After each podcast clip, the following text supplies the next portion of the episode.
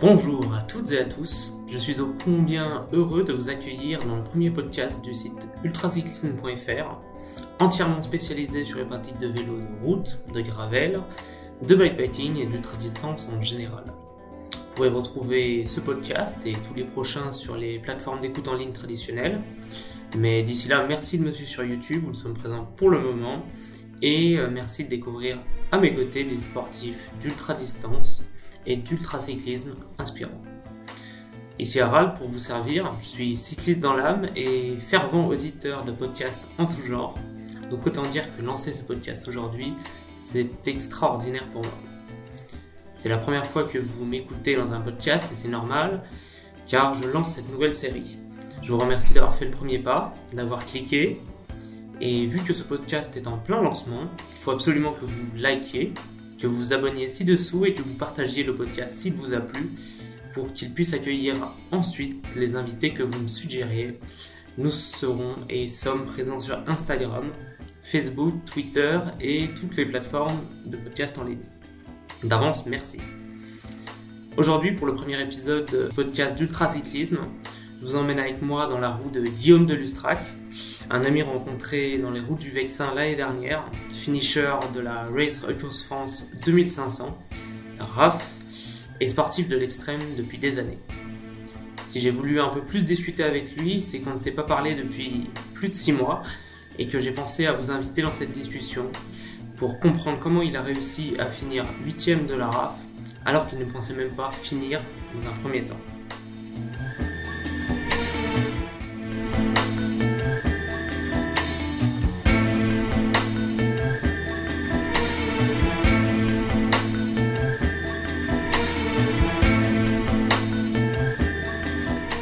Bonjour euh, Guillaume et bienvenue dans ce premier podcast d'ultracyclisme.fr.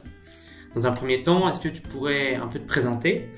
Parce que, euh, moi je te connais, mais euh, tout le monde n'a pas encore eu la chance de te connaître et je pense qu'il est intéressant maintenant que tu dises un peu voilà qui tu es, Guillaume de Lustrac. Qui es-tu? Du coup, peut-être pour mon parcours un peu euh, ou peut-être c'est anticipé, mais peut-être de comment je suis venu un peu au, vélo, et puis comme ça, ça, ça fera la transition sur comment c'est connu, et puis, euh, et puis la suite. Mhm. Euh, en gros, quand j'étais petit, je faisais pas mal de, de natation. J'en faisais jusqu'à une quinzaine d'heures par semaine au, lycée. et en fait, après, bah, le parcours classique, quoi, prépa, école de commerce, donc du coup, obligé d'arrêter le sport. Et après, j'ai repris petit à petit, parce que j'aimais bien, enfin, je faisais du, du 10 km en course à pied, donc j'aime bien ça. Et après, évidemment, il manquait le vélo pour faire le triathlon. Et quand euh, mon frère a commencé à se mettre au triathlon, je fais bon, bah voilà, là, je suis obligé de suivre. Euh, et donc, je me suis mis au triathlon aussi, mais plus sur du longue distance. Euh, J'avais un, un, de mes meilleurs potes avec qui on s'est lancé le défi de faire, de faire l'Ambraman alors qu'on n'avait jamais fait un triathlon avant. Euh, donc, c'est un ouais, triathlon avec, euh, avec pas mal de dénive et distance Ironman. Et ah, du coup, on s'est ouais, ouais, ouais, on, on s'est chauffé, mais c'était en, je crois que c'était en 2019 si je dis pas de bêtises. Et euh, donc, si c'est vraiment tout récent, quoi. Et euh, avant, au début même, je, détestais le vélo euh, jusqu'à l'Ambraman. J'étais nul, mais nul, nul, nul. Et je me suis mis petit à petit. J'ai fait plus de distance petit à petit. Et j'ai appris à kiffer ça. et en fait, je regardais un peu d'autres trucs ouf. Et j'ai vu la, la Race Cross France. Et j'ai une pote euh, qui s'appelle Caroline Prugent que tu devras interviewer une prochaine fois, qui est top, euh, qui m'a, qui, qui, elle est, ouais, ouais, qui elle est déjà dedans et tout, et qui m'a dit euh, ouais ouais c'est totalement accessible pour toi et tout. Ça me fait un peu peur. Et du coup, je me suis dit bon déjà je vais faire 200 bornes et, et donc j'ai fait 200 et là j'avais fait du Vercors jusqu'à jusqu'à chez mes grands-parents à, à, Toulon et là c'était incroyable quoi la révélation et au final. de la descente. Hein ouais, que, de la descente. Et au final, en faisant de la longue distance, bon, j'ai découvert un tout autre, un tout autre vélo, euh, tu vois, enfin, vraiment le, côté découverte, paysage et tout. Euh, et après, bah, du coup, j'ai continué à refaire des 200. Je crois que quand on l'a fait ensemble, ça devait être mon deux ou troisième fois que je faisais 200 km. Euh, et voilà, depuis, je, suis un peu, je suis un peu tombé dedans. et là, maintenant, euh, du coup, depuis avril, euh, j'ai, avec le confinement où j'étais dans le Vercors à, temps plein, euh, je me suis rendu compte que voilà, pour moi, la, on va dire la vie perso et puis le, cadre de vie était trop important. donc je suis parti de Paris, je suis allé là où je voulais. Donc on a décidé d'aller en Espagne, du côté de Valence avec ma copine, et on est super heureux ici, quoi. C'est chouette, hein mais c'est c'est un changement, un changement pour le meilleur. Mais je pense qu'il y a beaucoup de personnes qui, comme toi, ont découvert le vélo à ce moment-là et qui ont aussi peut-être fait, fait, des changements de vie aussi à ce moment-là. Ouais, ouais, c'est Au sortir des confinements. Ouais, ouais, ouais. Ça, c'est le truc à prévenir aux gens, c'est qu'une fois qu'ils se mettent dedans, il faut faire attention parce que ça peut avoir des conséquences sur la vie, la vie pro, la vie C'est un gouffre financier également. C'est à noter. clair, clair. Ça coûte un peu. À moins de, de, faire des partenariats avec euh, des petites marques ou quoi, c'est clair que c'est quand même. Euh, ça prend du temps, ça prend de l'argent, mais, euh, mais ça apporte quand même beaucoup de plaisir. c'est pour ça qu'on reste quand on reste là-dedans. Et, et, donc toi, donc euh, peut-être une présentation encore plus générale. comment tu t'appelles et euh, ah où tu es né, quel âge tu as? Non, mais juste pour avoir un peu un aperçu un peu cévétique de ta personne. ouais, ouais, non, t'as raison. Euh, je m'appelle Guillaume de Lustrac. J'ai 28 ans. je suis né à Poissy dans les Yvelines et j'ai grandi la majorité de ma vie à l'étranger. Donc voilà, c'est aussi pour ça que je voulais retourner à l'étranger. Euh, et euh, CV, côté CV, euh, je travaille dans le développement durable aujourd'hui. Je travaille pour Axio, qui est une startup basée à Paris, qui fait des, empreintes carbone efficaces et accessibles.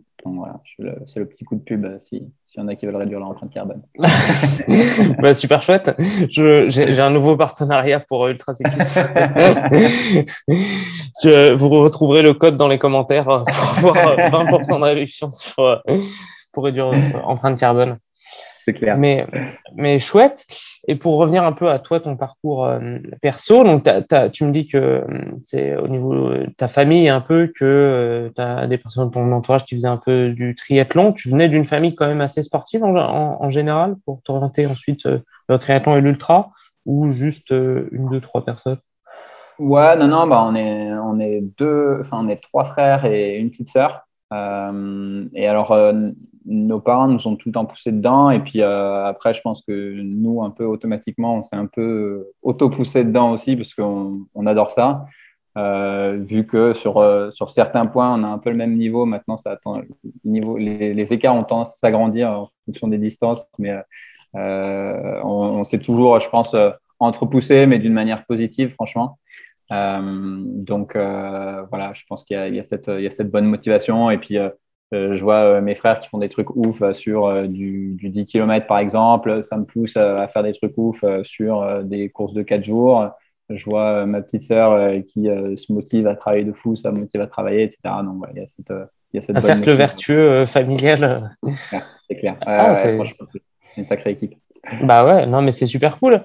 Et, et c'est marrant quand même que que ce soit à travers le triathlon, que petit à petit la découverte du, vélo aussi soit faite, parce que c'est quand même deux disciplines qui ont beaucoup en commun, qui ont aussi beaucoup de différences. Mais c'est marrant que tu sois accroché tout particulièrement sur le vélo, parce que tu aurais pu en soi aller plutôt sur la course à pied, même si tu me disais que tu faisais 10 km, ou aller vers la nage. Ouais. Et c'est vers le vélo que tu t'es plus orienté. Quoi. Ouais, en fait, je me suis dit, j'étais tellement nul en vélo qu'il fallait, euh, que l'idée, c'était de passer un an à progresser qu'en vélo. Quoi. Euh, et au final, euh, ben, je me suis fait piéger. euh, et maintenant, j'aurais tendance à moins faire de triathlon, plus de, plus de vélo. Mais, mais ouais, au début, je, je pense qu'il y avait, il y avait cet aspect-là. Et puis après, je fais aussi, je fais aussi de la course à pied. là, je vais essayer, je vais essayer avant Noël de faire un 100 km. ça va être, voilà, donc je, je, continue aussi sur, sur cet aspect-là. Quoi. Un 100 km Ouais, ouais, on va voir, c'est pas encore fait. Hein ouais, mais c'est un chouette projet. ça, c'est de l'ultra aussi. Hein. Ouais, ça me rappelle tous les ultra trails et tout ça euh, dans le Mont Blanc et tout ça où ils courent jour et nuit où on a un peu au final la même, euh, le même objectif que nous à vélo. C'est juste au final, euh, c'est la pratique qui est différente, mais la même, les mêmes objectifs, la même volonté. Ben, ouais, pour l'instant, je suis encore super novice dessus, mais je me dis que c'est peut-être un petit peu plus traumatisant au niveau des genoux, etc. En revanche, tu vois, euh, le côté où tu t'endors, c'est peut-être un petit peu moins dangereux qu'à vélo. C'est clair. Donc, euh, je pense qu'il y, a des bons côtés aux deux. Quoi.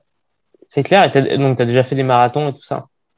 Ma, Ouais, marathon, ouais. Euh, Marathon, Ironman, du coup, je fais en brin cette année, deux, semaines après la, la RAF, donc c'était le troisième. et voilà, il y, y, a encore d'autres projets qui arrivent aussi en, en triathlon super chouette. J'ai bien rempli, mais c'est bien parce que ça, ça, ça coulisse vers ma question d'après, qui était un peu de savoir, là, globalement, à l'heure actuelle, quelle est ta pratique du vélo? Quel rythme, quel entraînement tu fais? Quelles sont un peu les, les, grandes courses et sorties que tu as fait euh, l'année dernière? Et quelles sont celles que tu vas faire, euh, que tu t'es un peu fixé Ouais. Euh, du coup, peut-être sur l'an dernier, je réfléchis, mais je crois que j'ai que fait la RAF, ou la Race Across France, la 2500. Mhm. si je dis pas de bêtises, ouais. Et après, j'ai fait euh, enfin, j'ai fait, euh, en fait, vu que je voulais préparer la Race Cross France euh, qui était au mois de juillet, j'avais fait des sorties longues. Mhm. Donc, j'avais fait une de 800 où j'étais allé de, de Valence jusqu'à Séville et deux de, de 600 une où je remontais en France depuis, depuis Valence en passant par les Pyrénées, et une autre où j'avais fait les super randonnées, ce qu'ils appellent les super randonnées dans le, euh, de l'Audax parisien. Quoi. Ouais, ouais, Et en, Espagne, avec un peu de dénivelé en plus. Ouais, ouais, ouais, les super randonnées, c'est 600 km et 10 000 de dénivelé. Euh, et à l'époque, il y avait le, il y avait le maillot, euh, le col Strava Everesting. Ah, Tous ceux qui faisaient l'Everesting pouvaient avoir le maillot. Ça, c'est une motivation absolue. bah ouais, ouais, tu m'étonnes. donc, ouais, ça, c'était pour l'an dernier. en termes de combien de fois je roulais, euh, ça, dépendait euh, vraiment de la, de la saison. Euh, en gros, je m'étais pas mal flippé, je m'étais pas mal mis la pression parce que je voyais tout le monde sur le groupe Facebook qui disait il faut absolument avoir 10 000 bornes avant la RAF, etc. et moi, au total, dans, sur tout mon Strava, j'avais 8000 km. donc, je me suis dit, wow. 2000 Ouais, ça va, ça va, être un peu chaud. et du coup, je me suis dit, bon, allez, si je mets si je mets 7500, euh, tu vois, objectif 10 euh, 000 sur toute l'année, ce serait, ce serait top. Et voilà, j'ai surtout fait par rapport à ça. Euh, et au final, c'était un 2500, c'est ça? Ouais, ouais, ouais. Et au final, en faisant les sorties de, de 800 à 500, bah, ça, ça, passe quand même assez vite. tu arrives assez vite à, à 7005. donc, donc voilà, j'étais arrivé avant la RAF avec 8500.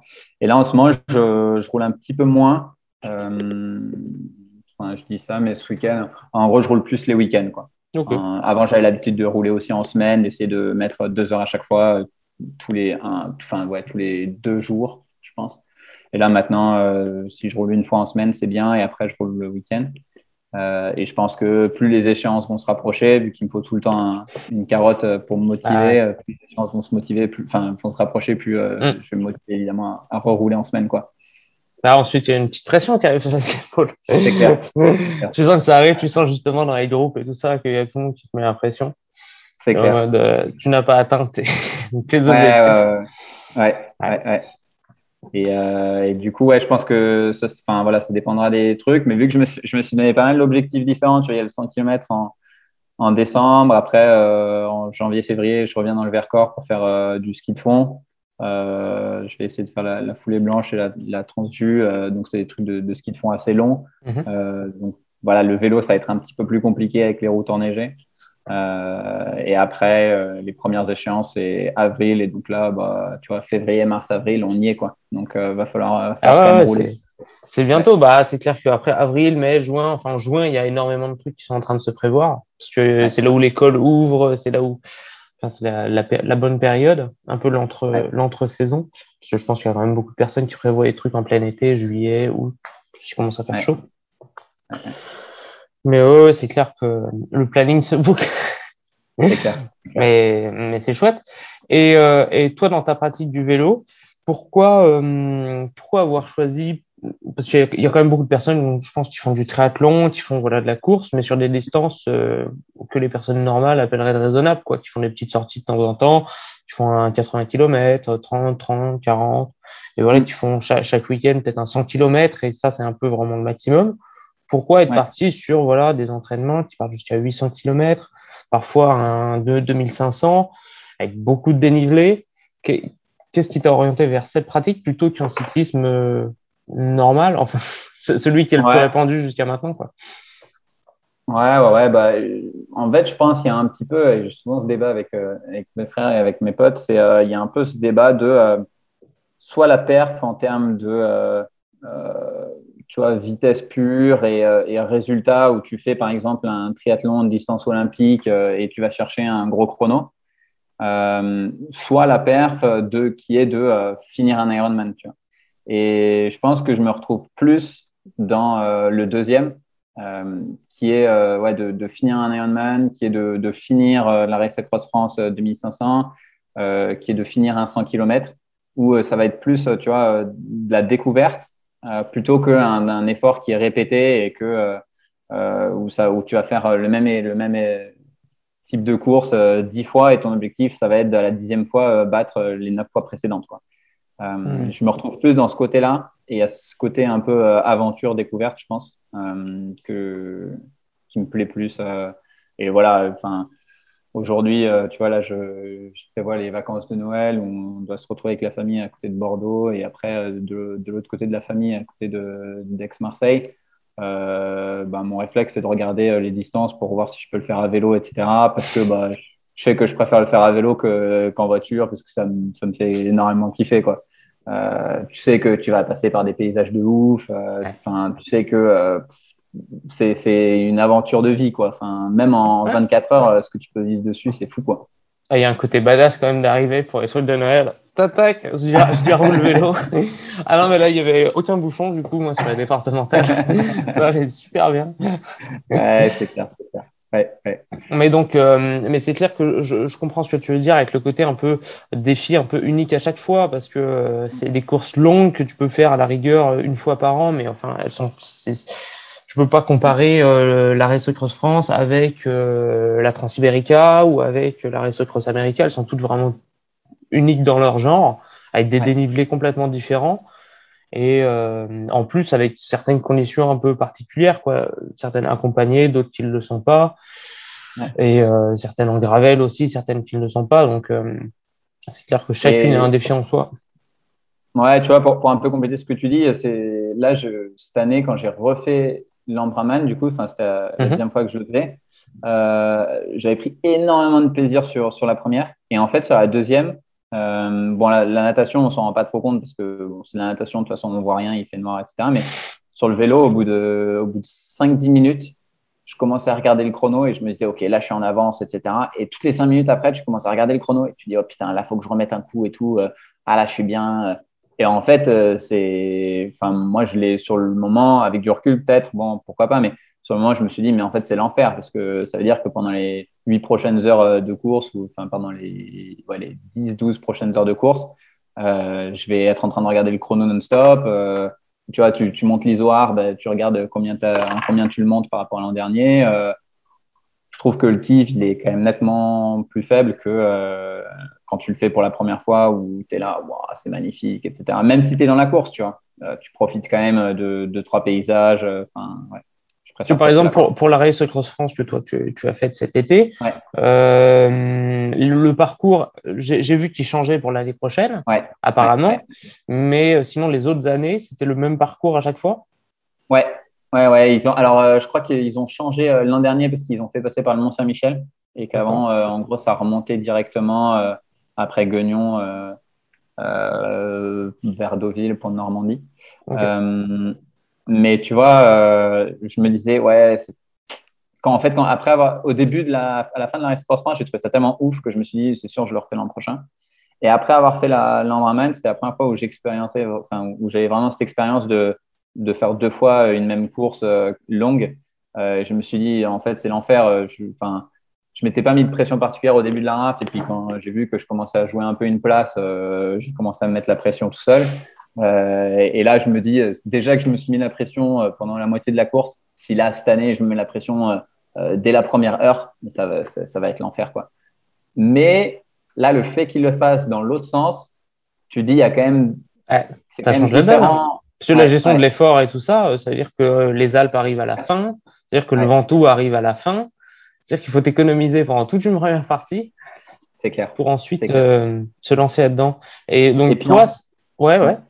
En fonction de l'heure à laquelle tu pars, tu vois, euh, tu vois le Touquet de jour, euh, tu vois, euh, enfin, tu vois, moi qui suis arrivé la nuit, tu vois, enfin, si ça se trouve, ça va quasiment faire l'inverse, ou ce que j'ai vu la nuit, je vais le voir le jour. Et enfin, tu vois, et donc du coup, bah, moi, le Cormet de Roseland que j'ai fait de nuit, c'est mon. Mm. Enfin, j'ai vu toutes les photos des gars qui le faisaient euh, en journée. Je me disais, mais incroyable, quoi. J'ai trop envie de voir ça, quoi. Pour, Et tu arrives en haut, tu vois le panneau à la frontale. ah ouais, c'est clair, c'est clair. Tu essaies de prendre la photo, tu peux que prendre la photo Cormet. Voilà, il y a tout, c'est tout. ah, mais tu l'as fait quand même.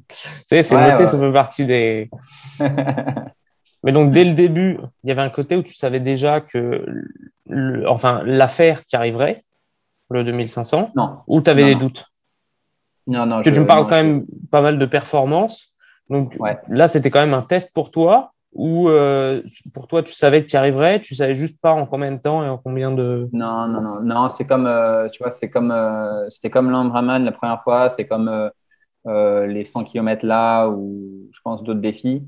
franchement, quand je l'ai fait, je suis pas certain de. Enfin, mon but, mon tout premier but, mon tout premier objectif, c'est de le finir. Quoi. Et, euh, et, je pense que voilà, une fois que je le finis, je me dis euh, waouh, quoi, je l'ai fini, etc. Et tout le reste, c'est du bonus. Quoi. Euh, donc, ouais, ouais, non, l'aspect performance, pas du tout. tu vois, le, le premier jour, enfin, la première nuit, je l'ai fait, je vais pas dire tranquille, tu vois, mais en gestion totale. Euh, et euh, on se faisait doubler, euh, parce que j'ai roulé pendant la nuit avec un, autre gars, et on se faisait doubler par des gars qui tu vois, disaient, alors il y en avait très peu, hein, mais disaient à peine bonjour parce qu'ils étaient dans leur course, etc. Et je me disais, waouh, on n'est pas dans la même planète, quoi. bah, après, il peut y avoir un côté sur les personnes comme ça, ou surtout sur le début, tu peux aussi te dire directement, genre, bon, on se revoit dans 200 bornes, on se revoit quand, tu vas dormir. ouais, mais tu vois, je, je, pensais tellement que j'allais, tu vois, je pensais que j'allais finir euh, récrac, quoi, tu vois. Euh, je savais qu'il y avait les trucs de 10 jours, je me disais, bon, il faudrait que j'arrive quand même euh, euh, dans les, je crois que ouais, c'est 10 ou 9 jours, il faut, il faut que j'arrive, enfin, je vais arriver limite et tout, il faut que j'arrive dedans. Donc, non, non, moi, je me disais, euh, ils partent, je ne les reverrai plus jamais. Euh, waouh, euh, inspirant, terminé, quoi. Tu vois, vraiment, ah ouais, non, pas du tout. Et donc, il y a eu des personnes comme ça que tu as croisées ensuite au, fur et à mesure. Donc, tu me dis que tu as roulé avec, avec quelqu'un, mais il y a aussi des personnes que tu as croisées plusieurs fois. Ou... Ouais, ouais, ouais. Bon, pour moi, c'est le meilleur côté de la, la RAF et je pense que c'est ce que j'aimerais.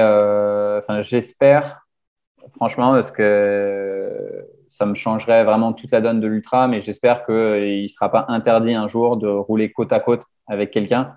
Alors, tu vois, ça, c'est vraiment un truc. Je n'ai pas pris un seul, euh, je me suis pas mis une seule fois dans les roues, euh, mais euh, j'ai régulièrement été côte à côte avec un, autre cycliste. et j'espère que ça, ils l'enlèveront pas un jour parce que si c'est pour faire de, l'équivalent Ironman où tu es 10 mètres derrière un gars et une fois que tu le doubles, tu dois être 10 mètres devant, etc c'est... On y arrivera peut-être un jour hein, à, cet ultracyclisme-là où ce sera peut-être beaucoup de semi-pro, etc. Euh, en attendant, euh, franchement, euh, là, la manière dont c'est actuellement, c'est, trop bien parce que c'est ce qui te permet de, enfin moi en tout cas, c'est ce qui m'a permis de profiter fois, fois 100 de la course, quoi. Partager cette expérience avec quelqu'un d'autre, c'est un truc de fou, quoi.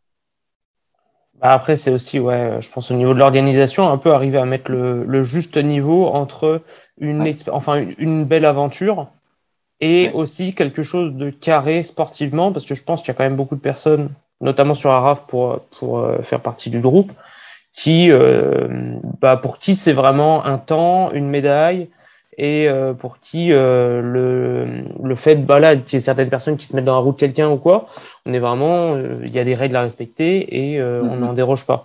Et pour certains, c'est peut-être un peu plus voilà une aventure humaine, même un défi parce qu'ils savent pas s'ils vont finir ou pas. Ouais. Et cet écart entre les deux, et je pense ouais un peu compliqué à trouver sur la Transibérica, c'est vraiment marqué dans les règles. Par exemple, absolument interdit même de rouler avec quelqu'un. Ah ouais? Et, ouais, et j'étais le premier à le faire parce que tu tombes sur des gens, il y a beaucoup moins de personnes, il y a 60 participants. Quand en plein milieu de, du côté d'Albaricine ou plein milieu d'un truc, tu vois quelqu'un avec euh, les deux petites sacoches, les petites loupiottes et t'as pas vu quelqu'un depuis deux jours euh, de la course, bah, tu as juste envie de lui dire bonjour et de faire un petit bout de chemin ensemble. quoi. c'est clair, c'est clair, c'est clair. Bah, c'est là aussi où, la RAF apporte un, truc cool parce que le parcours est donné, c'est ça? Ouais. Il vous donne les fichiers GPX euh, dès le début. Ouais, ouais, et même tu l'as. croisé. Là, tu, si tu vas sur Internet, tu le tapes, tu l'as. quoi. Je pense qu'une fois qu'ils ouvriront les inscriptions, tu l'auras. quoi. Non, c'est pas comme, une course comme la TCR ou comme la Transamerica ou comme il y a certaines avec juste des points de passage.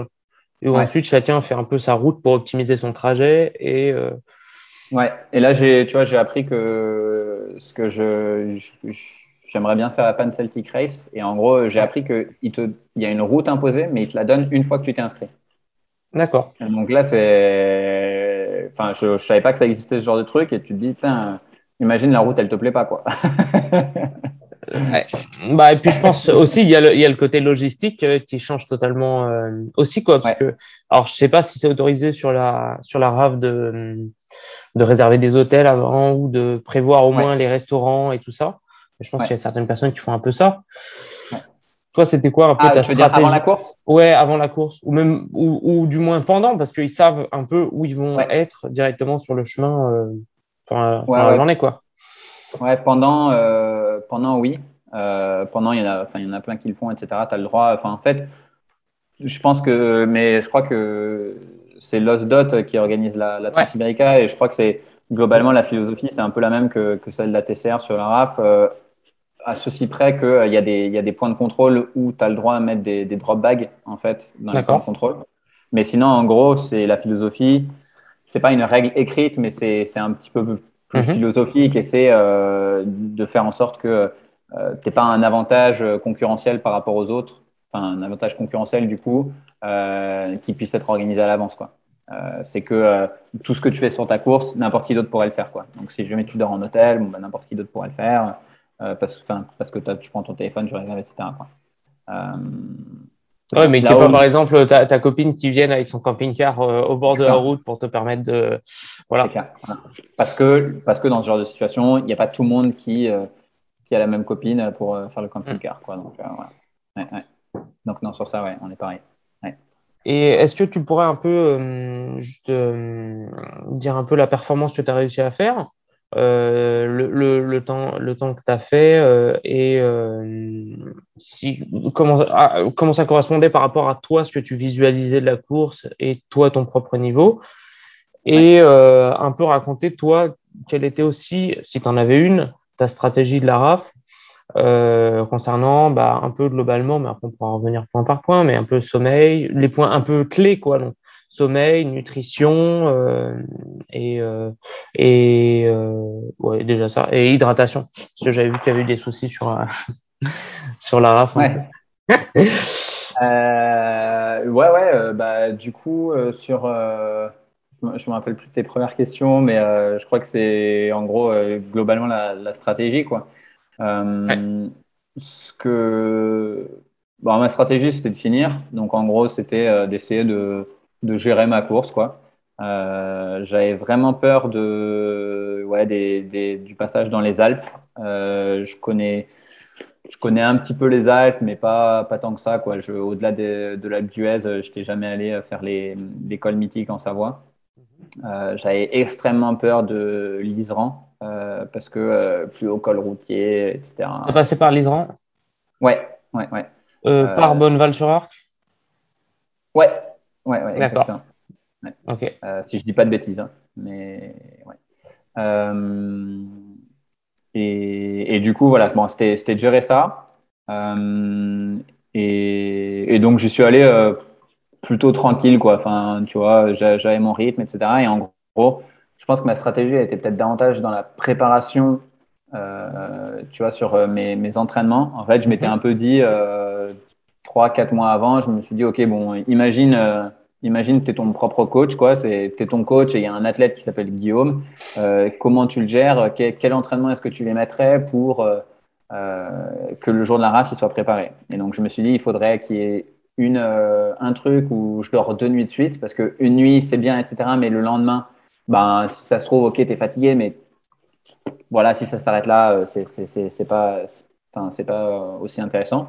Alors que si tu fais deux nuits, ben, la troisième journée, là, tu vois vraiment ce que ça fait d'avoir un enchaînement de nuits. J'ai l'impression que si tu fais deux nuits ou si tu fais quatre nuits, c'est à peu près pareil dans le sens où euh, le lendemain, tu es, fatigué. Quoi. Euh, donc, du coup, c'était ça. Et après, euh, de faire J'avais fait deux autres où bah, justement je, racontais le, la super randonnée de 600, 600 km là où en fait j'étais parti à la même heure que mon départ de la RAF, qui était 20h45, pour pouvoir faire deux nuits en fait, une nouvelle fois. et donc avoir pas une seule expérience parce que ça se trouve, ben, une fois, tu as, as, eu de la chance, euh, euh, le troisième jour, tu es en pleine forme. Et euh, voilà, y avoir une, une deuxième expérience. Donc, je pense que ça, c'était le, on va dire, le plus important dans ma préparation et c'est ce que je recommanderais le plus, quoi, de pouvoir faire ces, ces entraînements-là. Et en fait, vu qu'il y avait le Covid, et eh ben, j'ai pas pu les faire jusqu'à, je sais pas, peut-être deux mois, un mois avant la course, quoi. Donc, tu mets un peu un coup de. Ouais, ouais, ouais, ouais. Parce que bah, en Espagne, nous, on avait encore le couvre-feu jusqu'à assez tard. Euh, dans la région de Valence, c'était la, région la plus tard en, Espagne où il y avait le couvre-feu. Euh, donc au-delà de minuit, tu ne pouvais pas. Quoi. Euh, par contre, le jour où le couvre-feu il a sauté, à minuit, j'étais sur le vélo. Quoi. tu m'étonnes. Ouais, ouais, Et donc, donc voilà un peu. Essayer de rouler aussi de, de nuit pour, parce que c'est quand même quelque chose de différent. Mm. Et, et, donc du coup, je savais à peu près, euh, tu vois, combien de temps je dormais. Euh, sur les, premières nuits, quand j'ai fait mes essais, euh, je dormais 4 heures, ensuite 3 heures, ensuite 2 heures. Et j'ai vu que globalement, j'arrivais à dormir 2 heures. Et dans tous les cas, j'étais trop excité. donc, je n'arrivais pas à dormir beaucoup plus de 2 heures et je voulais repartir direct après. Donc, ça, je pense, c'est pour la, partie stratégie sommeil. C'est ce que j'ai fait sur la, la, plupart du temps. Je savais qu'il y avait des, un horaire un peu strict du côté du Mont Ventoux euh, sur l'arrivée des 300 où il fallait, euh, je crois, 24 heures pour y arriver. Et je me suis dit, bon, c'est quand même, il n'y a quand même pas une grosse marge. Donc, du coup, il euh, faut dormir le moins possible. Et en fait, je pense que c'est ce que tout le monde s'est dit. Et si tu regardes les temps de l'année dernière par rapport à ceux de l'an passé, je crois que enfin les, les, premiers sont passés, ah ouais, tout le monde a tracé par rapport à toutes les autres années. Quoi. Ah, c'est un peu le premier objectif aussi. quoi. Ouais, ouais, ouais. Et donc, du coup, tout le monde s'est mis la grosse presse dès le, dès le début. Euh, moi, je voyais, euh, tu vois, je, le classement, vu qu'en fait, tu pars en, en, plus en décalé, tu pars toutes les 30 secondes, euh, il veut rien dire jusqu'à, ouais, jusqu'à même au-delà de 300 km, il veut pas dire grand-chose, quoi. Euh, tu vois, ça se trouve, il y, en a, ils sont partis trois heures après toi. bon, ça ne veut pas dire énormément. mais au bout de quelques jours, ça se tasse. Voilà, exactement, exactement. Et donc, je regardais de manière symbolique, tu vois, comme ça, pour rigoler. Et en fait, euh, je me dis, je, regarde, je fais une sieste de 30 minutes, de 20 minutes la, toute première nuit parce que j'arrive pas à faire une nuit blanche. Ça, j'ai jamais mhm. réussi sur le vélo. Et donc, euh, je dors 20 minutes et je vois que j'ai perdu genre 10 places. Je me dis, putain, mais en 20 minutes, je perds 10 places. Euh, les gens sont trop chauds, quoi. Je vais finir dernier, quoi. C'est-à-dire que tu les as vus doubler. ouais, ouais, bah, Omar Di qui gagne, il me double à ce moment-là, quoi. Et en vrai, euh, tu sais, t'entends le roue des, des gens de carbone qui, qui dépassent. Euh... ça te réveille à chaque fois. Moi, je ferai mon vélo. et du coup, bah, ouais, ça, ça se passe bien jusqu'au Ventoux, jusqu'au jusque dans le Vercors, où là, je, enfin, du coup, je connaissais, je connaissais bien le col du Rousset, etc. Et en fait, j'arrive à Saint-Jean-Royan, et donc à la deuxième base vie, au kilomètre 500. Euh, et en fait, là, euh, je vois que si jamais je repars tout de suite, je suis deuxième. Et je me dis, waouh, juste pour euh, le troll, tu vois, ce serait magnifique euh, de repartir tout de suite et de repartir deuxième. Et je me dis, non, non, non, calme-toi, euh, fais pas le con, n'oublie pas qu'il reste quand même, ça se trouve, une semaine, huit jours de course. Donc, fais pas le con. J'essaye d'aller dormir et j'arrive pas du tout à dormir. Je me dis trop. Oh, c'est la deuxième, deuxième. ouais, et puis voilà, tu vois, je, c'est dans le Vercors, c'est c'est super euh, pour moi, c'est c'est voilà, c'est vachement, euh, je suis vachement attaché à ça, c'est vachement émouvant de, de pouvoir rouler en, en, course à travers le Vercors du sud au nord. Et euh, on passe à 300 mètres du, du, chalet où, où mon père et tout, donc voilà, c'est c'est vraiment ouf. Et du coup, je, je, me réveille au bout de quoi, une heure et demie, deux heures max de, de sieste, enfin de dodo. Euh, je crois que c'est même peut-être même une heure, je ne me, rappelle plus. Et je pars et tu vois, je suis euh, sixième ou septième. Et du coup, euh, je traverse et tout. Et à partir de là, si tu veux, bah, toute ma course a changé parce que bah, d'un coup, je jouais le top 10. Tu vois, j'ai envoyé un message. J'avais un, un, groupe WhatsApp avec les gens qui, qui me soutenaient. J'envoie un message. Regardez, haha, je suis huitième. J'envoie la capture d'écran. Mais si tu veux, dans ma tête, une heure plus tard, j'allais être vingtième de nouveau. Quoi. Et au final, euh, ça a tenu, ça a tenu, ça a tenu, et ça a tenu euh, jusqu'à quasi la fin, où euh, je crois que je suis, ouais, je suis peut-être rarement sorti du, du top 10. et donc, bah, voilà, quand, quand, tu commences à jouer le top 10, tu te prends vachement au jeu. Quoi, et du coup, tu te... Surtout sur beaucoup de monde. quoi. Ouais, ouais, Il y a ouais, ouais, pas mal de participants quand même sur, ouais, ouais, sur 2500. Ouais. Donc, euh, donc là, bah, toute la stratégie, elle saute. euh, Enfin, tout ce que tu t'étais dit de ouais, reste tranquille, etc. Vu que voilà, je suis un peu compétiteur, je suis un peu joueur, euh, tout, saute parce que tu te dis, oh, ce serait trop beau, ce serait trop beau.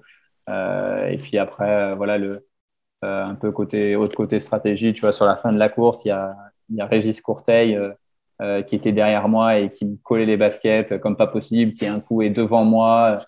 Et je me dis, putain, il, il doit être à 1 km 5, donc à chaque fois, j'arrivais pas à le voir, mais tu vois, euh, dès qu'il y a une grande ligne droite, tu regardes au loin s'il est pas là, non, il est pas là et tout.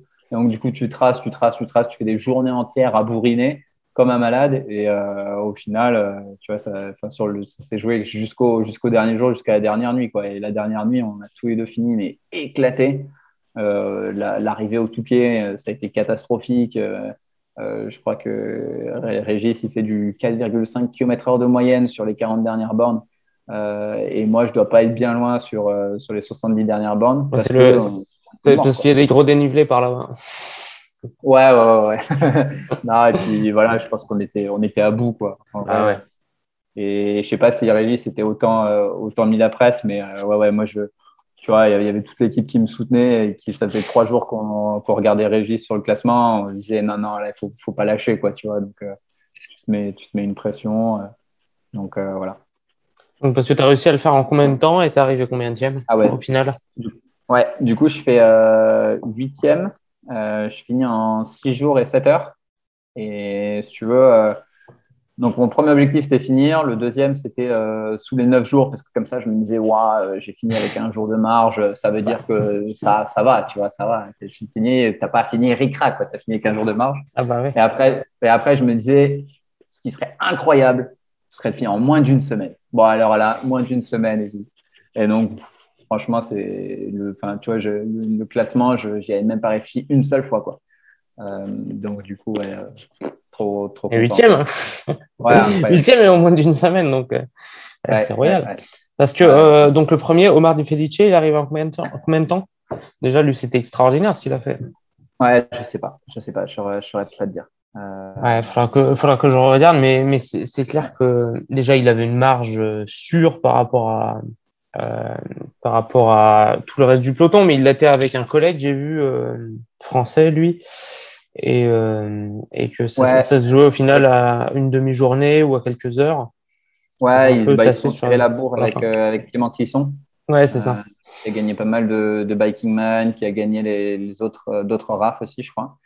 Et qui est, un, qui est un gars super. Omar, je n'ai pas trop pu lui parler parce que du coup, bah, je ne l'ai pas vu toute la course, mais Clément, je l'ai vu pas mal sur le début où je crois qu'il était un petit peu en difficulté. Et en Mhm. fait, il se trouve qu'il n'était pas tant que ça en difficulté, c'est juste que tout le monde bourrinait comme des fous. Quoi. Bah ouais. Mais euh, ouais, Clément, euh, méga inspirant euh, pour, pour le coup. Quoi. Euh, super, super humble, super gars. Et ouais, ouais, ouais, je crois qu'ils sont, pareil, ils sont, ils sont défoncés la gueule pendant toute la course jusqu'à, je crois, la quasi une, ouais, l'avant-dernière journée, enfin, le, une demi-journée avant la fin, je crois, où Clément a dû abandonner.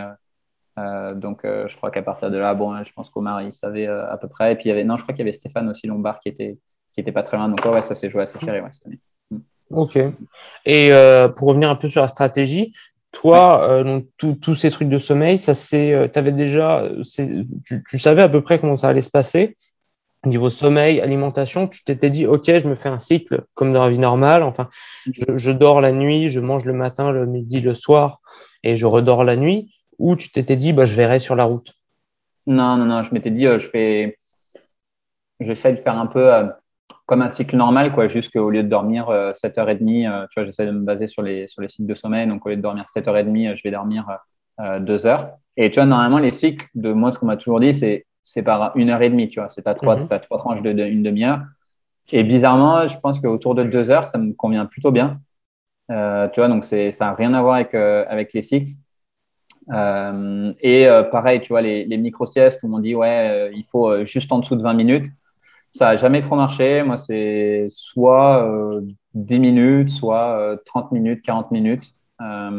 c'est vachement variable en fait en fonction de, des moments de fatigue et tout. Et un autre truc, c'est que c'est extrêmement différent par rapport à, à la vie, la vie perso, quoi. Enfin, ou la vie, on va dire, de tous les jours.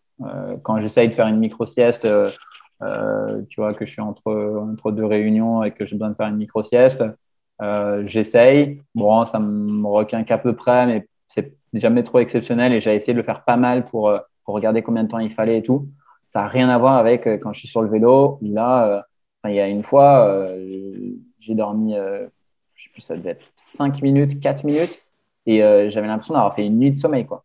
Et en vrai, je pense qu'il faut vraiment le vivre pour, pour s'en rendre compte. J'avais lu un article de Courtney Dollwater, qui gagne, la fille qui gagne l'UTMB, où elle avait fait une, une sieste de une minute. J'étais là, non, mais une minute, c'est n'importe quoi et tout. Et là, une fois que. Micro, micro sieste. Ouais, une micro, micro sieste, quoi. Et une fois que tu es dedans, en fait, tu te, ouais, tu te rends compte que. Donc, ça, enfin, ça a vraiment rien à voir euh, avec, le, avec le quotidien. D'autant plus que c'est individuel, ces choses-là. Ouais. chacun euh, a un sommeil différent et c'est à chacun aussi de, de gérer un peu ses, ses, phases de sommeil, micro-sieste ou vraie, vraie nuit de sommeil. Ouais, et ça, c'est un des trucs les plus importants en ultra. quoi. C'est que vraiment, nos, je pense beaucoup plus que dans tous les autres sports, notre corps il réagit extrêmement différemment et au sommeil, et à la nutrition, et à la fatigue, et euh, à l'effort physique, etc. Et donc, du coup, ben, il, faut, il faut vachement bien se connaître euh, pour, ouais, pour, pour, pour, bien réussir. Quoi. Et, et, après, pour répondre à ta question sur la nourriture, je tourne énormément au Cliff Bar, en fait. c'est une énorme passion vu que, vu que je suis vegan, je peux pas trop me nourrir euh, tu vois, un peu n'importe où, euh, surtout en France où euh, tu rentres dans un resto et je pense qu'à part, du, à part du pain ou des pâtes, en général, il n'y a quand même pas grand-chose. Il faut, faut, faut, toujours négocier sur, sur la carte et du coup, ouais, j'avais cette, cette, option Cliff Bar et ce que je faisais, c'est sinon, je, là, je dévoile un, un petit secret, mais j'appelais les pizzerias à l'avance. En gros, je regardais quand j'avais faim je, je, me disais, bon, je vais manger dans une heure. Et donc, je regardais dans 20 km où est-ce que j'allais être sur Google Maps. Mhm. Euh, tu repérais le euh, village. Voilà, exactement. Il y a toujours une pizzeria. Et du coup, tu appelles la pizzeria, tu demandes une pizza euh, légumes. Elle s'appelle toujours pareil, légumes ou végétarienne, euh, sans fromage. Et euh, comme ça, quand tu arrives, la pizza, elle est prête. Tu la dégommes en 7 minutes. Et la huitième minute, tu es reparti. Quoi. donc, voilà, j'essayais de. En fait, je me suis rapidement rendu compte que Là où tu gagnes du temps, en fait, c'est en, ne pas s'arrêtant. Euh, c'est pas forcément en allant rapide, mais c'est ouais, en évitant de s'arrêter autant que possible. Et donc, du coup, bah, ce genre de truc euh, où tu perds inutilement un peu 10 minutes juste à commander et attendre la pizza, il faut absolument l'éliminer. Quoi. Euh, il faut que les moments où tu t'arrêtes, tu aies prévu exactement ce que tu vas faire et voilà, tu, passes le moins de temps possible à arrêter. Quoi. Ouais, chouette, ça, ça, ça, répond bien à ma question parce que je pense que ça aussi, pareil, c'est vachement individuel. Moi, euh, sur la Transsibérica, en, tout cas, j'étais vachement dans une démarche de je verrai bien sur quoi je vais tomber. Parce que aussi, je m'étais pas fixé le même objectif de performance. Parce que je me suis vraiment rendu compte, en tout cas, moi, sur la Transsibérica, je, me suis vachement donné le temps, mais aussi le temps de profiter de ce que je voyais, de, des paysages. Moi, l'Espagne, je connaissais pas du tout le fin fond. Donc, euh, j'ai eu mes parents que j'ai croisés sur la route à qui j'ai mangé un soir. Même, je mm. prenais le temps, j'avais, j'ai dormi en bivy, donc euh, je prenais le temps de trouver le bon endroit pour être bien et pour être sûr d'avoir un bon sommeil. Mais, euh, mais voilà, ça, bah, pareil, c'est individuel. Ouais, exactement. Tu vois, pour, pour un peu comparer par rapport à ce que tu dis, j'étais, en fait, j'étais même pas au courant, mais j'ai un pote qui, qui, qui a essayé de m'appeler un jour pendant que j'étais sur la course et je me suis dit, bon, c'est pour prendre des nouvelles, etc. Euh, je, l'appellerai, euh, tu vois, quand j'aurai fini euh, dans, dans 3-4 jours, etc. Et, euh, et en fait, euh, je vois à un moment, enfin, quoi, deux heures après, euh, je vois un groupement sur la route et tout, et je vois pancarte, allez Guillaume et tout, et je me dis, mais qu'est-ce qui se passe, quoi? Et en fait, mon pote était là avec toute sa famille, parce qu'en gros, je crois que c'est sa sœur qui se mariait dans un château à côté, quoi. Et euh, si tu veux, toute la famille était venue m'encourager parce qu'ils avaient vu sur la carte que je passais à 20 bornes de, là où ils se mariaient. Quoi. Et, euh, et je me dis, mais putain, mais truc de fou. Et en fait, je n'ai même pas pu rester plus de, plus de 5 minutes. Tu vois, je, j'aurais tous fait un énorme câlin, je les ai remerciés du fond du cœur et tout. J'étais en train de pleurer, j'ai chialé ma race. Et pendant ce temps-là, et je pense pendant la demi-heure qui a suivi, parce que incroyable, ça m'a tellement touché. qui soit venu avec toute sa famille et tout. Et bah ouais, j'ai pas, voilà, j'ai pas pu profiter plus que ça. j'ai, tu vois, sa mère, elle a incroyable. Sa mère, elle avait préparé de la bouffe et vegan en plus. Donc, c'est de dire, tu as la mère d'un pote qui te prépare de la nourriture vegan et tu es obligé de refuser parce que tu n'as pas le droit à l'assistance extérieure. Et donc, dans l'âge, tu vois, j'étais obligé de dire, bah, je suis désolé, je, suis obligé de, refuser. Et je pense que c'est un des, ça a été un moment qui m'a le plus euh, cassé le cœur, quoi, de, peut-être même de ma vie, quoi, parce que j'étais tellement ému, euh, tellement de gentillesse, et au final, tu peux pas, voilà, tu peux pas profiter, mais voilà, ouais, c'est, c'est voilà, c'est individuel, comme tu dis, Tu pourras me dire en, tu pourras me dire en off que tu as accepté, t'inquiète, il n'y a, pas de souci. ouais, non, non, non, c'est vraiment, c'est, je ne l'ai pas pris et ça m'a brisé le cœur, franchement. Mais justement, ça, ça, ça, fait une belle transition, encore une fois, vers un, autre sujet. Tu m'as, tu dit que tu as roulé euh, parfois avec euh, certaines personnes. J'avais deux questions qui s'enchaînent un peu, qui sont comment comment tu as, réussi à, à, à, gérer le fait de rouler avec quelqu'un quand tu as roulé avec quelqu'un, parce que c'est quand même quelque chose d'un peu particulier, et comment tu as réussi à t'occuper et à occuper ton temps, euh, à divertir un peu, parce que quand même, il y a beaucoup on passe beaucoup de temps sur le vélo quand tu étais tout seul. Ouais. Bah, non, c'est vraiment deux super questions méga intéressantes parce que sur, euh, sur l'occupation du temps, en fait, euh, je me suis rendu compte que j'étais nul euh, tout seul. Tu vois. Quand je suis tout seul, rapidement, je m'endormais sur le vélo. je me, ouais, je me, je me faisais un petit peu chier. je, t'observes le paysage et tout, mais tu es tellement rincé, tu es tellement fatigué et tout que je pense que cette partie-là, elle prend un peu le dessus. Et ouais, je pense que j'étais tellement fatigué, on va dire, en termes de, de besoin de sommeil, euh, que euh, dès que j'étais pas très actif, eh ben, je m'endormais un peu. Quoi. Et alors, en journée, il y avait des moments où ça allait mieux.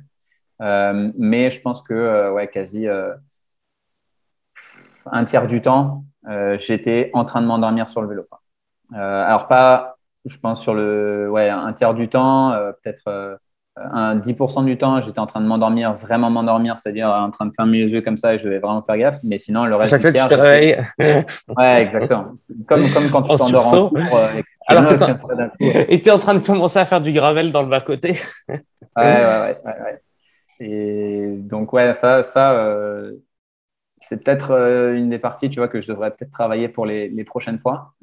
J'ai une pote qui fait de la qui fait de la préparation mentale et qui m'avait dit que typiquement, ça, il fallait que je le visualise à l'avance et que je me dise, OK, qu'est-ce qu'il va falloir que je fasse pour, tu vois, un peu me distraire, etc. Donc, par exemple, euh, me donner des, tu vois, me donner des repères, me dire, bah voilà, toutes les heures, je m'autorise euh, une petite barre ou un truc comme ça, tu vois, ou tous les heures, je me dis, tiens, euh, je fais pendant une minute, je fais que de compter des, voitures rouges ou, tu vois, des trucs comme ça, des petits jeux, quoi. Euh, et du coup, tu te dis, bah, il est 15 heures, tiens, la prochaine fois, ce sera à 16 heures. Euh, voilà, bon, tu trouves un peu ce que tu peux, quoi. Mais, euh, mais ouais, ça, c'est un, bon conseil de mon ami Ludivine Blanc, si vous voulez la prépa mentale. et après, sinon, sur la partie rouler à deux, c'est vrai que c'était assez dur parce que je pense que la, la personne avec qui j'ai le plus roulé, c'est Clément Bergeretti. Et lui est, fait du vélo depuis assez longtemps et roule plus vite que moi. Et donc, euh, à chaque fois, moi, j'étais à bloc. Quoi. Euh, et je me disais, il faut que je tienne, il faut que je tienne parce que euh, déjà, bah, c'est super de pouvoir rouler à deux. Je pense que c'est de loin le, premier point. et puis ensuite, bah, voilà, comme je, comme je le disais, quand je suis, quand je suis tout seul, c'est voilà, je, je, prends beaucoup moins de plaisir et j'ai beaucoup plus de mal. Quoi. Donc, euh, du coup, euh, je me, forçais à tenir autant que possible. Et je pense que, franchement, c'est pour ça que j'ai fait un, aussi bon temps. C'est qu'au final, on s'est régulièrement retrouvés, un peu par morceaux, mais on, se retrouvait quand même. Euh, et du coup, franchement, je, lui dois une, fière chandelle. parce que tu t'es pas fait du mal non plus, parce que ça, aurait pu, euh, aurais pu complètement cramer à faire ça, à, à, te mettre sur le rythme de quelqu'un d'autre, aussi, parce que ça veut dire qu'il y a un côté où si tu te dis, faut pas que je le perde, il y a un côté aussi où bah, quand il mange, tu manges, quand il a envie de dormir, bah, tu t'arrêtes pour dormir, et euh, non. tu te cales sur quelqu'un d'autre un peu. quoi. Ouais, non, non, sur ça, sur ça, tu vois, en fait, on, je, ne sais pas si on s'est trop dit, mais je pense que c'était un peu naturel. On s'est, on s'est tous on savait tous les deux que quand il y en avait un qui voulait manger, ben il mange. Quand il y en a un qui voulait, qui voulait dormir, il dort. Et puis voilà, enfin, tu vois, chacun sa course. si on peut partager des bouts ensemble, tant mieux. Et puis sinon, c'est c'est pas un problème, tu vois. Euh, il m'a ramassé la, petite cuillère en train, de, en train de zigzaguer sur une route une fois. Euh, il m'a dit tiens on fait on fait cinq bornes ensemble. Euh, là après il y a un endroit pour dormir et enfin tu vois je suis allé dormir et pareil même tu vois pour te dire même sur les besoins aux toilettes et eh ben il y avait des fois où lui avait besoin d'aller aux toilettes avant etc et donc je continuais et puis après hop on se, on se retrouvait plus tard ouais. c'est pour ça que je dis ça se faisait par par segment quoi ouais. Et donc, tu as passé quand même une plus grande partie du temps tout seul ou une plus grande partie euh, accompagné tout seul. je pense quand même tout seul. Ouais, je pense quand même tout seul. Euh, parce que, en fait, je pense dans ma mémoire, ce qui me reste le plus, c'est euh, ces moments-là. Et donc, j'ai l'impression que c'est une majorité du temps. mais je pense que si, si on prend ouais, tout, tout l'ensemble, l'ensemble de la course, c'est, c'est, surtout tout seul, ouais, je pense. Et donc, même tes entraînements, tu, tu, même tes entraînements, tu les fais en général avec quelqu'un ou euh, plutôt tout seul? Non, ouais, ça c'est un truc, bah, tu vois, euh, c'est comme ça qu'on s'est rencontrés. Hein. C'est en, postant sur Facebook, sur le groupe de la RAF, euh, est-ce qu'il y a quelqu'un qui est chaud pour, pour faire les sorties et tout? Parce que des gens chauds pour faire 200 bornes, il n'y en a pas 36 000. Donc, dès que tu as quelqu'un de chaud, tu fonces. Quoi. Franchement, ça c'est l'autre. Ça, c'est l'autre conseil. Il faut se trouver des potes pour, pour se motiver à faire les sorties longues. Quoi. Et non, non, euh, du coup, vu qu'en plus j'étais à, Valence, j'ai tout fait tout seul. Alors pareil, tu te trouves un peu des, des trucs pour te motiver. Tu vois, j'avais fait, euh, euh, je m'étais mis un challenge une semaine où tous les jours je fais 100 bornes. Voilà, tu fais des, des, trucs comme ça. Tu trouves des, ouais, les, je pense que les, les super randonnées et puis les, les, les brevets aussi, les brevets de randonneurs de Diodax Club parisien, c'est un truc que je mhm. recommande parce que du coup, bah, tu as des sorties de 200, 400, 600 bornes qui sont organisées par des clubs de cyclo. Et donc, du coup, là, tu rencontres du monde qui fait du long. Mais sinon, euh, ouais, t'as pas trop de. Sinon, c'est obligé de faire tout le temps tout seul. Et ça, c'est un truc dur quand même. Franchement, ouais, c'est un truc dur. Ouais, bah. Mais parce que une, des questions, moi, qui, que j'avais concernant juste avant, concernant les trajets seuls, c'est hmm, pour euh, comparer un peu avec moi, ma façon de fonctionner c'est moi ce qui occupe la plus grande partie de mon temps, c'est vraiment podcast, musique, euh, téléphoner à des potes, enfin vraiment le téléphone. Pour moi, c'est mm. vraiment un support euh, assez primordial. Euh, et après, ensuite, la plus, la plus petite partie de mon temps, je suis juste là à écouter le paysage, mais j'ai quand même mes écouteurs qui pendouillent de mon casque. Mais, mais, mais est-ce que toi, toi c'est un peu, t'emmènes quand même soit des écouteurs, soit un haut-parleur, soit je comme ça ou Ouais, ouais j'ai le, le, téléphone. Et en fait, pareil, c'est un truc c'est un truc que j'ai remarqué. Les... J'espère que je ne vais, pas, je vais pas en embêter en disant ça, mais peut-être les plus de 40 ans, ils n'ont pas trop, sur le guidon d'ultra, ils n'ont pas trop le, le, truc pour accrocher le téléphone, tu vois. Et par contre, tous ceux en dessous de 40 ans, tu es sûr et certain qu'ils l'ont, tu vois.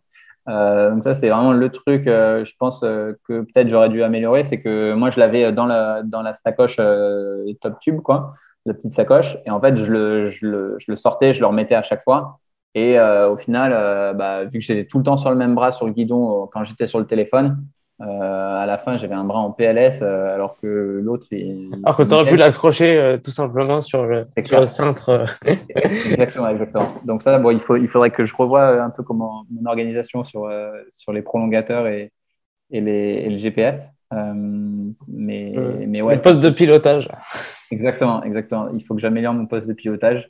Euh, et après, non, je mets, je mets en fait, je mets de la musique quand je m'endors. Euh, parce que bah, pareil, ça m'aide à, me tenir éveillé, je chante et tout. Euh, mais sinon, j'hésite. Je sais pas pourquoi. Je, ouais, je préfère rouler comme ça. Et puis, j'ai jamais roulé avec des, avec des écouteurs. Je comprends ceux qui le font, mais je trouve ça un petit peu dangereux. Et en même temps, je, je préfère, ouais, je pense, regarder le paysage. Donc, en gros, j'essaye d'utiliser vraiment un peu, on va dire, en cas, euh, en cas de besoin. Quoi. Et après, sinon, il y a un autre truc que, que je recommanderais, c'est que j'avais fait un, j'avais proposé à, tous mes proches qui le voulaient euh, d'être sur un groupe WhatsApp mhm. euh, où du coup, ce serait un peu genre groupe de soutien pendant la course, quoi. et du coup, on était, je pense, peut-être une vingtaine, une vingtaine, trentaine. et du coup, bah, tu vois, ça envoyé des messages toute la journée. Même, j'avais des potes qui, à 2 h du matin, étaient en soirée et qui m'envoyaient des vidéos d'eux en soirée et tout. Et c'est top, quoi. Ça, pour le coup, c'est vraiment un truc. Bah, ça te change de ce que tu es en train de faire, quoi. Ouais, exactement, exactement. Et voilà, ça, ça te fait. Parce que tu n'as pas le temps, enfin, t'as pas le temps d'aller sur Facebook, de regarder euh, des, des, feeds ou d'aller sur 9gag ou je sais pas quoi. Euh, tu vois, du coup, euh, voilà, d'avoir ce, ce groupe-là, moi, je pense que c'était la bonne idée. Mais du coup, ouais, assez, assez, peu quand même sur le, sur le téléphone, je pense. D'accord. Mais donc, euh, prochain objectif, avoir la petite coque qui va bien et le petit, le petit support. Ouais, ouais c'est un, bon investissement, d'autant plus quand, quand, tu passes autant de temps sur le poste de pilotage, euh, c'est quand même pas mal. Et euh, autre, autre question que je me suis posée, c'est un peu donc j'ai vu qu'il y avait eu des problèmes de déshydratation. Enfin, j'ai vu qu'il y a beaucoup, qu'il y a eu beaucoup de problèmes liés à l'eau un peu sur ce sur cette RAF. Toi, est-ce que tu as côtoyé ça et est-ce que à, quoi c'est dû en particulier Et si jamais, bon, est-ce que tu as eu d'autres problèmes sur la RAF en, particulier? Ouais, euh, Arnaud Manzanini, euh, bah, en gros, il disait que surtout le premier jour, il y avait eu énormément d'abandon parce qu'il avait quand même fait bien chaud. Euh, tu vois, on s'était pris le Ventoux, la Provence et euh, la, la, Drôme provençale et il avait fait quand même très chaud.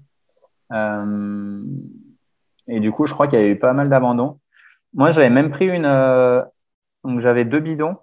J'avais un bidon de 1 litre et un bidon de. Je sais pas quoi, ça doit être 700 millilitres. Mhm. Euh, et j'avais même pris en plus une, euh, tu sais, les gourdes un peu en silicone là de trail. Là, que tu mets dans le. Ouais, dans ton maillot ou quoi? Ouais, que tu, que tu peux mettre dans, ton maillot. Mais... Ouais, ouais, qu'ils ont. Tu peux remplir et, et, et, et, quand une fois qu'elle est vidée, elle prend aucune place. Quoi. Voilà, exactement. Et en fait, euh, moi, j'avais ça et j'en ai acheté une avec une paille filtrante. C'est Catadine, qui la marque, qui s'appelle Bifree, euh, mhm. le modèle. Et en gros, euh, j'avais du coup 600 millilitres et en fait, c'est une paille filtrante. Donc, en gros, tu peux le remplir à n'importe quelle fontaine, quasi, quoi. Et tu, voilà, ça, filtre l'eau et tu peux le boire. Donc, j'avais toujours ça en secours, tu vois, au cas où vraiment j'étais en, en, galère. Et je ne l'ai pas utilisé une seule fois. Donc, j'ai toujours réussi à trouver des fontaines. Euh, après, euh, de mon expérience en Espagne, euh, j'utilisais beaucoup, on en avait parlé, mais moi j'utilisais beaucoup les stations essence. Et, alors apparemment pas toi, et en vrai tant mieux, tu vois. Je vais, je crois, je vais essayer de rechanger et de, réutiliser les, fontaines, et, donc du coup j'avais l'habitude d'utiliser les stations essence et de boire pas mal de coca. Et ça c'est un truc que j'ai, je pense, encore fait aussi pendant la pendant la RAF. J'avais régulièrement quand même une, une bouteille de coca derrière. Euh, parce que euh, ça a du sucre, moi ça me, ça me motive bien et, ça me fait quand même le, le, petit plaisir aussi. Donc j'en buvais peut-être euh, deux, je dirais ouais, peut-être trois canettes par jour de coca. Et, et, du coup, voilà, avec ça, j'étais franchement, j'étais large. J'ai jamais eu de, moi, j'ai jamais eu de problème sur ça. Les problèmes que j'ai eu, euh, j'ai crevé une fois sur le, sur le pont de Normandie, donc c'était un petit peu dangereux. C'était plus par rapport à ça que c'était, que c'était un problème. Mais sinon, c'était surtout. Il y a eu beaucoup de euh, crevaisons sur le pont de Normandie? Je sais pas. Je sais ah pas. Mais en gros, c'est juste que c'est dangereux parce que. Euh, oui, il y a beaucoup de passages. Et, euh... Méga étroit. Euh, tu, longes les, tu longes les camions, les poids lourds. pas de quasi. Mm. Enfin, ouais, j'ai l'impression que c'est quasi un mètre, quoi, au moins d'un mètre, un truc comme ça. Donc avec le vent en plus en hauteur et tout, tu flippes un peu quand même. Mais sinon, non, c'était surtout sur le sommeil. La, première, ma première chute, je me suis pris un fossé avec ortie, quoi. et là, Donc, tu t'es endormi et tu as eu une chute. Ouais, je me suis réveillé. Enfin, je me suis réveillé. super mal et tout. Qu'est-ce qui se passe? J'ouvre les yeux et là, j'étais vraiment comme dans les comme dans les dessins animés, quoi. Bras dessus, bras dessous, jambes à droite à gauche, le vélo en plein sur ma face. Euh, et donc là, euh, je me relève vite et je repars parce que je me dis putain, les orties, les orties, non, non, non. Et, et en fait, euh, au bout de 500 mètres, je me dis putain, ça se trouve, j'ai oublié quelque chose. Et je regarde, j'avais oublié mes, mes lunettes, c'est que j'avais posé au-dessus du casque. Et alors là, pour retrouver des, des lunettes dans un tas d'orties à 2 heures du mat, horrible. J'étais obligé de galer, C'est clair. Ah, génial. Et, Une partie de plaisir. Ouais, c'est clair. Et après, je me suis repris aussi euh, deux fossés, mais là, c'était plus, plus light. Euh, j'ai pas, enfin, sur le premier fossé, il y avait vraiment un, gros talus, quoi. Les deux autres, c'était, c'était plus light. Le premier, je me suis un peu, je pense que je m'étais un peu fait la côte. et les deux autres, ça, ça, a été. Et sinon, après, bah, je touche beaucoup de bois, ça m'est jamais arrivé. Et je sais qu'il faut que j'y fasse quelque chose, mais je enfin, en fait, dans les descentes de montagne, vu que j'arrête de pédaler, eh ben, mon corps il s'endort encore plus. Quoi déjà que de base, euh, j'avais tendance à m'endormir euh, la nuit. Là, il s'endormait encore plus. Et euh, il y a beaucoup de virages où tu te réveilles en sursaut et tu dis Ouh, là, j'étais limite quand même. tu te réveillais dans les lacets. ouais, ah bah non, mais exactement, exactement. Tu te réveilles dans les virages des lacets et là, tu te dis Ouh, là, il va falloir que je m'endorme. Ouais. Et, donc, ouais, donc, ouais là, là c'était. Franchement, j'ai eu chaud, quoi. Et plus d'une fois où je me suis dit J'ai eu chaud. Ah, c'est marrant, c'est marrant parce que ouais, ouais, c'est clair que ça, c'est un bon retour à, à, avoir parce que ça permet d'avertir aussi les autres personnes parce que, enfin, ça, c'est individuel aussi, mais euh, c'est vraiment un coup à se mettre en danger, d'autant plus. Donc, ça, c'est un peu mon, mon, mon, autre sujet. Mais euh, donc maintenant, tu as connu ce que ça fait de rouler en France et ce que ça fait de rouler en Espagne. Concernant, mm. je veux dire, vraiment directement le, le comportement des automobilistes parce qu'on roule en route ouverte. Euh, toi, est-ce qu'en France, tu as failli te mettre en danger, enfin justement peut-être avec ce sommeil, mais sinon avec les voitures sur la route? Ouais. Euh, étonnamment, pas tant que ça. Euh, quand je roule, tu vois, autour de, autour de Paris, dans les Yvelines, dans le Vexin, etc., j'ai toujours trouvé ça catastrophique. Franchement, il n'y a, pas, a pas une sortie où je me dis putain, j'ai failli me faire défoncer, quoi. Vraiment, enfin, ça arrive à chaque fois. Il n'y a pas une sortie, bon, après, sortie de, voilà, de plus de 100 bornes, hein, de, sur 4 heures ou quoi, quoi. Une sortie de, de 20-30 bornes, bon, ça, ça, passe vite, mais sur une sortie de plus de 100 bornes, euh, il y a minimum une fois où euh, tu te prends la tête avec un automobiliste, euh, tu vois, alors que franchement, je, j'essaye vraiment toujours d'être bienveillant parce que je pense qu'on a tous intérêt à, à être bienveillant et à se partager la route cycliste automobiliste. mais quand tu as une voiture qui te frôle juste pour rigoler, bah ouais, tu, tu, tu, tu pètes un câble, quoi. Euh, et, alors qu'en Espagne, euh, c'est franchement, c'est le paradis, quoi. Les, voitures, euh, elles te dépassent pas si elles n'ont pas l'opportunité de mettre les deux roues de gauche sur la voie de gauche, tu vois. Donc, elles te laissent. Il y, a pas, il y a beaucoup, beaucoup de panneaux où il y a écrit 1m50 obligatoire, mais elles te laissent 3 mètres, 4 mètres. Quoi. Franchement, là, quand je roule à Valence, les voitures qui me frôlent, je les reconnais parce que c'est les voitures immatriculées françaises. Quoi. C'est, énorme. C'est vraiment un, c'est, même pas un cliché. Quoi. C'est, comme ça. C'est marrant parce que moi, il m'est arrivé, il arrivé exactement la même chose. Par exemple, en Espagne, Transibérica. Je sais pas, à la, à la fin, je pense dans les derniers jours, je me fais frôler dans une montée par un camion. Camion euh, qui vraiment, le rétro, hein, on avait vécu ça quand on avait fait une sortie, quand on avait fait la sortie ensemble, je crois. Je crois qu'il y avait une voiture qui nous avait frôlé euh, le rétro quasiment contre le cintre. Je regarde au loin qu'est-ce que je sais. Euh, je, je, regarde quel est le véhicule. Euh, intermarché location euh, d'Igouin. Et je me dis, putain, en plus, un, camion de chez moi, il y a des petits, des petits Français, quoi. Et putain, c'est triste quand même à voir. Mais, mais cool si tu n'as pas eu euh, ce, justement ce ressenti-là sur la, sur la Race Cross France. C'est clair que entre Espagne et France, il y a vraiment un gap, quoi. Ouais, ouais, ouais, non, non, tu vois, et, et je dirais même euh, deux, deux, expériences positives. Euh, en arrivant au Touquet, euh, j'avais plus de batterie sur rien, plus de batterie sur le téléphone, plus de batterie sur le GPS, plus de batterie, enfin, ouais, sur, sur, rien, donc plus de batterie du coup sur ma, ma loupiote arrière, quoi, le, le qui clignote. Et là, tu vois, il y a une voiture qui, le gars qui s'appelle Nicolas, que je remercie encore, qui, qui tu vois, c'est s'est mis sur le côté et m'a dit euh, ouais on ne voit pas du tout tiens prends la vélo la lumière du vélo de mon fils. On a on a un peu rafistolé ça et euh, tu vois j'ai fini avec euh, avec la loupiote arrière du vélo de son fils donc trop bien. Et pareil bah quoi 20 km du Touquet plus de batterie du coup bah je sais plus où aller parce que tu n'as plus le tracé quoi. Et il fait nuit tu as des routes qui partent à droite à gauche tu arrives à un carrefour tu aucune idée quoi. Les, noms des villages ça te parle pas du tout euh, et donc là, je m'arrête, je, je me, j'arrête une voiture. Franchement, il était, je pense, euh, une heure et demie, deux heures du mat. J'arrête une voiture et je recharge mon GPS sur son allume-cigare, tu vois. Donc, euh, il y, a, y, a, y, a, eu des automobilistes vachement cool aussi, quoi. Ouais, c'est clair que après, et c'est ça qui fait tout le truc extraordinaire de, de l'ultra en général, c'est que c'est aussi c'est de la c'est de la débrouille quoi. Parce que niveau énergie, niveau eau, niveau même galère technique, bon, apparemment t'en as pas eu, tant mieux. Mais moi j'ai vu des personnes qui ont, euh, qui ont euh, pété leur dérailleur, qui ont, euh, qui ont crevé énormément de fois et qui n'avaient pas des roues, des tailles de roues conventionnelles et tout ça. Bah, enfin, faut se débrouiller quoi. Ouais. et ça, ouais, ça pour ça, tu vois, je pense que j'ai l'avantage d'être de pas avoir le matériel le plus cher et donc du coup d'y prendre vachement soin quand même je pense. Alors bon, euh, peut-être pas. Enfin, je suis pas un maniaque euh, de ça, mais je fais quand même, je fais quand même attention et je me permets pas d'y aller comme un bourrin sur mon équipement, tu vois. Et donc du coup, en fait, vu que j'y vais pas comme un fou, je suis toujours très très prudent par rapport à l'utilisation du, du, matériel, tu vois. Et du coup, je pense que ça, ça, ça, permet de, tu vois, même en triathlon, il m'est jamais arrivé de d'énormes problèmes, quoi. Ouais. Ok, et euh, donc tu, dis que tu roules pas avec un matériel euh, voilà, très onéreux ou quoi. C'est quoi un peu ton, ton setup en général Et euh, donc tu, quel groupe, quel cadre, quel poids à peu près Et ensuite, en termes de sacoche, tu roules avec quoi? Pour avoir un peu le portrait robot de ton. Ouais, je l'ai ah, juste là. là. Attends.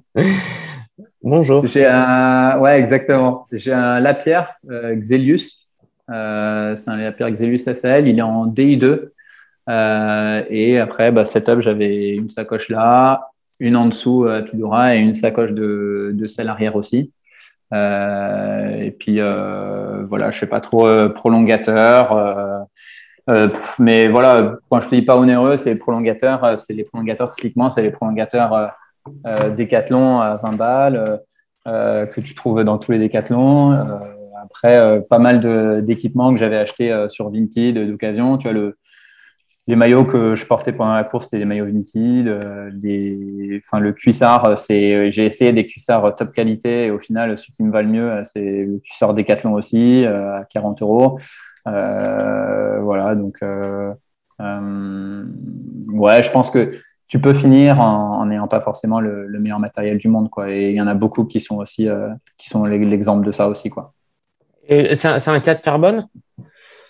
Ouais. Ok. Ouais, ouais, ouais. ouais, ouais carbone. Euh, euh, tu vois, pour être tout, totalement transparent, euh, je l'ai acheté sur, euh, sur Troc Vélo. Je l'ai acheté sans les roues et je l'ai acheté à 2000 euros, euh, le Lapierre. Et les roues, après, bah, pendant trois mois, j'avais pas de roues parce que je cherchais des roues d'occasion pas chères. Et j'ai eu les deux Xirium neuves, vraiment neuves de chez neuves. Elles n'avaient jamais servi à 150 euros les deux. Euh, donc voilà, ça te fait un vélo qui, revient au final à, pas extrêmement cher. Et j'ai fait un, je suivais toutes mes dépenses sur un, sur un Excel aussi, euh, parce qu'au au début, avant de me lancer dessus, je m'étais quand même dit, euh, faut quand même que je puisse voir si jamais euh, je peux tenir le coup financièrement ou pas. et au total, alors je compte aussi les barres que je mangeais à l'entraînement, etc.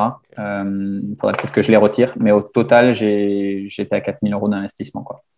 Ok. Pour donc préparation et euh, euh Lara. Ouais, ouais, ouais. C'est chouette. Ouais, ouais, c'est cool. C'est bon de savoir cher, ça. Hein, mais euh, c'est voilà, c'est pas ouais, ouais. C'est pas. Euh, je considère que c'est pas par rapport à ce que tu as 4000 euros, c'est même pas le prix du de roue de certaines personnes, quoi, quasi. ah, bah, c'est clair que j'ai roulé avec un, une certaine partie du temps en Espagne avec un gars qui, qui avait un, vélo titane. Et il me disait que je crois que juste pour son cadre, il avait déjà presque pour 10 000 euros. Ouais, bah, Et c'était du sur mesure. Et voilà, c'est clair que chacun, chacun son budget. Quoi. Ouais, exactement. Voilà. Et tant que tout le monde se fait plaisir, en vrai. Ouais. Et en, en termes de cassettes et en termes de largeur de pneus, tu avais quoi? T'es parti avec quoi? Euh, alors, euh, non, je suis, en, je suis en 11 vitesses. Euh, je pourrais pas te dire le, le montage. Ça, c'est okay, truc. Je suis vraiment le néo, euh, le néo rouleur. Il y a plein de trucs comme ça. Qui arrive huitième à la raf. je vais me faire tomber par tous les cyclistes parce que je connais pas mon montage de cassette. Ah, mais non, mais. Euh, je pense que tu apprends ton montage de cassette au moment où tu es dans un montage de cassette qui ne te convient pas et qu'il faut changer de montage de cassette. Exactement. Si te va bien, tu sais pas ce que c'est, tu t'en fous. Et non, et j'étais en pneu de 25 euh, par contre. Et ouais, c'était nickel. effectivement, j'aurais pu monter en pneu un peu plus gros. Je crois que j'ai un, petit peu de, de marge pour un petit peu plus de confort. Euh, je les ai pas fait pour la bonne et simple raison que, je sais pas si tu as vu juste avant, j'avais un pneu avant bleu et un pneu avant rouge. Je trouvais que ça faisait joli. Donc voilà. Et il n'y avait pas en 28. bah, faut t'achètes. C'est vrai qu'en plus, ça s'achète en lot. Tu peux pas acheter juste un. Euh. Euh, non, j'ai acheté, ouais, j'ai acheté juste un. ah, bah, dans ce cas-là, ça va. Tu vois, pendant longtemps, les pneus, j'ai changé juste avant la RAF et pendant longtemps, je roulais avec euh, un pneu avant bleu parce qu'il était 5 euros moins cher. Donc, du coup, enfin, tu vois, vraiment, je suis vraiment sur du quasi du low cost, quoi. Mais ouais, 5, voilà, je roulais avec un pneu arrière noir et un pneu avant bleu et je me faisais flamber par tous mes potes. Mais mais c'est marrant comme parfois tu. Enfin, moi aussi, j'ai dû mettre à peu près le même budget, euh, 3 000, 4 000 euros pour, euh, pour la Transsibérica. Et c'est clair, comme c'est marrant, comme à, à la fin, quand tu arrives en fin de budget, tu es en mode, tu acceptes des trucs genre vraiment primordiaux. Genre la pompe avec laquelle je suis parti, c'est une pompe D4 à 9 euros, quoi. Alors que pour le reste, pour le vélo, pour le machin, je, je mettais des 500 boules sans aucun problème. Et parfois, sur les trucs hyper primordiaux, à la fin, tu es en mode, euh, on verra bien. On va tester ça. C'est clair, c'est clair. Tu prévois un budget de 50, euh, 100 euros pour les prolongateurs, machin, et puis tu te dis, hmm, il me reste plus trop de temps, je vais prendre les décathlons. bah ouais, bon, écoute. Mais après, tu apprends. Et si, si tu fais, s'il n'y a pas de problème avec et que et ça tient, c'est ça le principal au final. Et euh, en, en, en, termes de matériel que tu as eu pendant la RAF et que tu as bien aimé, et de matériel que tu as eu pendant la RAF et que tu n'as pas aimé et que tu aimerais bien améliorer dans le futur, c'est quoi? Ouais, euh, c'est une bonne question. Euh, je me les étais notés, mais je ne sais plus trop. Je, je, pense passer en moyeu, en moyeu dynamo. Les moyeux sont de luxe. Là. tu étais sur batterie, c'est ça?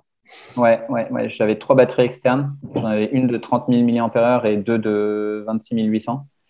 alors, j'en ai, en fait, j'avais mis une batterie externe dans un des drop bags parce qu'on avait cet avantage-là d'avoir les drop bags. Mes drop bags, c'était vêtements, mais au final, je ne me suis pas changé de toute la course. Euh, parce que euh, le, en fait, le maillot que j'avais, c'est le seul qui avait une grande poche arrière, donc je pouvais remplir de bouffe en fait, et c'est ce que je faisais. Quoi. J'achetais plein plein de bouffe, j'avais tout le dos entier rempli de, de bouffe, euh, mais ça me libérait de la, de la, place et je trouvais ça plus pratique. et après, et après, ouais, donc j'avais ces trois batteries externes et je pense qu'en fait, en y réfléchissant, euh, bah, le poids que ça te fait sur le vélo, euh, c'est euh, les, les, watts que tu perds sur le moyeu. Quoi. Donc, je, pense, je pense partir en, moyeu. Au moins, ça te rend plus autonome sur beaucoup plus de kilomètres aussi. Peut-être prendre une petite batterie externe, tu vois, une, une, qui est légère et qui fait 26 800 de secours au cas où il t'arrive des, des, pépins. Mais sinon, ouais. Euh, voilà, je pense pour les, pour les améliorations. Euh, j'en avais noté deux, trois. Éventuellement, je te les, je les redirai euh, parce que je les ai, je les ai plus trop en tête. Euh, ouais. Il n'y a, a pas eu de sacoche que tu as cassé, de zip, de. Non, non, non, non, non. tu vois, j'avais, j'avais pris un, un cadenas euh, un cadenas ABU, euh, ABUS, euh, où en fait tu tires le, le fil et hop, tu le, tu le remets, tu, tu mhm. l'accroches, tu vois, à quatre chiffres, vraiment tout basique. Après, le mec, il vient, il coupe, etc. il finit, quoi, tu, ton cadenas. Mais au moins, bon, ça dissuade un petit peu, tu vois. Et au final, à la mi-course, je l'ai bazardé, enfin, je l'ai laissé dans le drop bag. Je me suis dit que ça allait pas, ça allait pas m'être utile. Euh, pareil, tu vois, la, gourde euh, d'eau filtrante, là, pour le coup, elle m'a pas servi, mais je pense que je la reprendrai quand même parce que euh, on sait jamais. Euh, je pense que c'est un truc pas mal. Euh, après, écoute, ouais, j'ai plus trop en tête les, les autres trucs que j'avais, mais je crois que j'avais deux, deux, trois petits trucs utiles, mais écoute, là, je les ai pas tout de suite en tête. Un truc qui, qui marche bien aussi, c'est de, qui est simple et que j'ai pas vu grand monde utiliser, c'est les petites les petites réglettes en fait euh, pour euh, adapter euh, les positions de tes bidons en fait. C'est en fait, tu as deux trous pour, pour ajuster ton porte-bidon.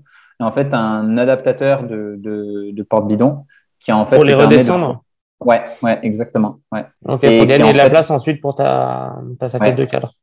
Ouais, parce que là, les lapierres, et je crois que c'est un, un peu, c'était un peu une des, une des tendances à ce moment-là, mais les cadres, ils sont vachement petits, ils sont bas en fait.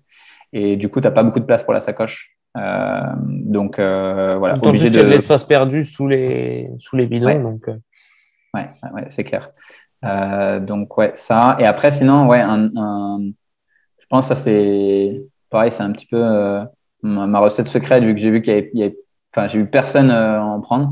Mhm. c'est prendre des. depuis que je fais de la natation, je prends de l'isostar, tu sais, de la truc d'effort quoi.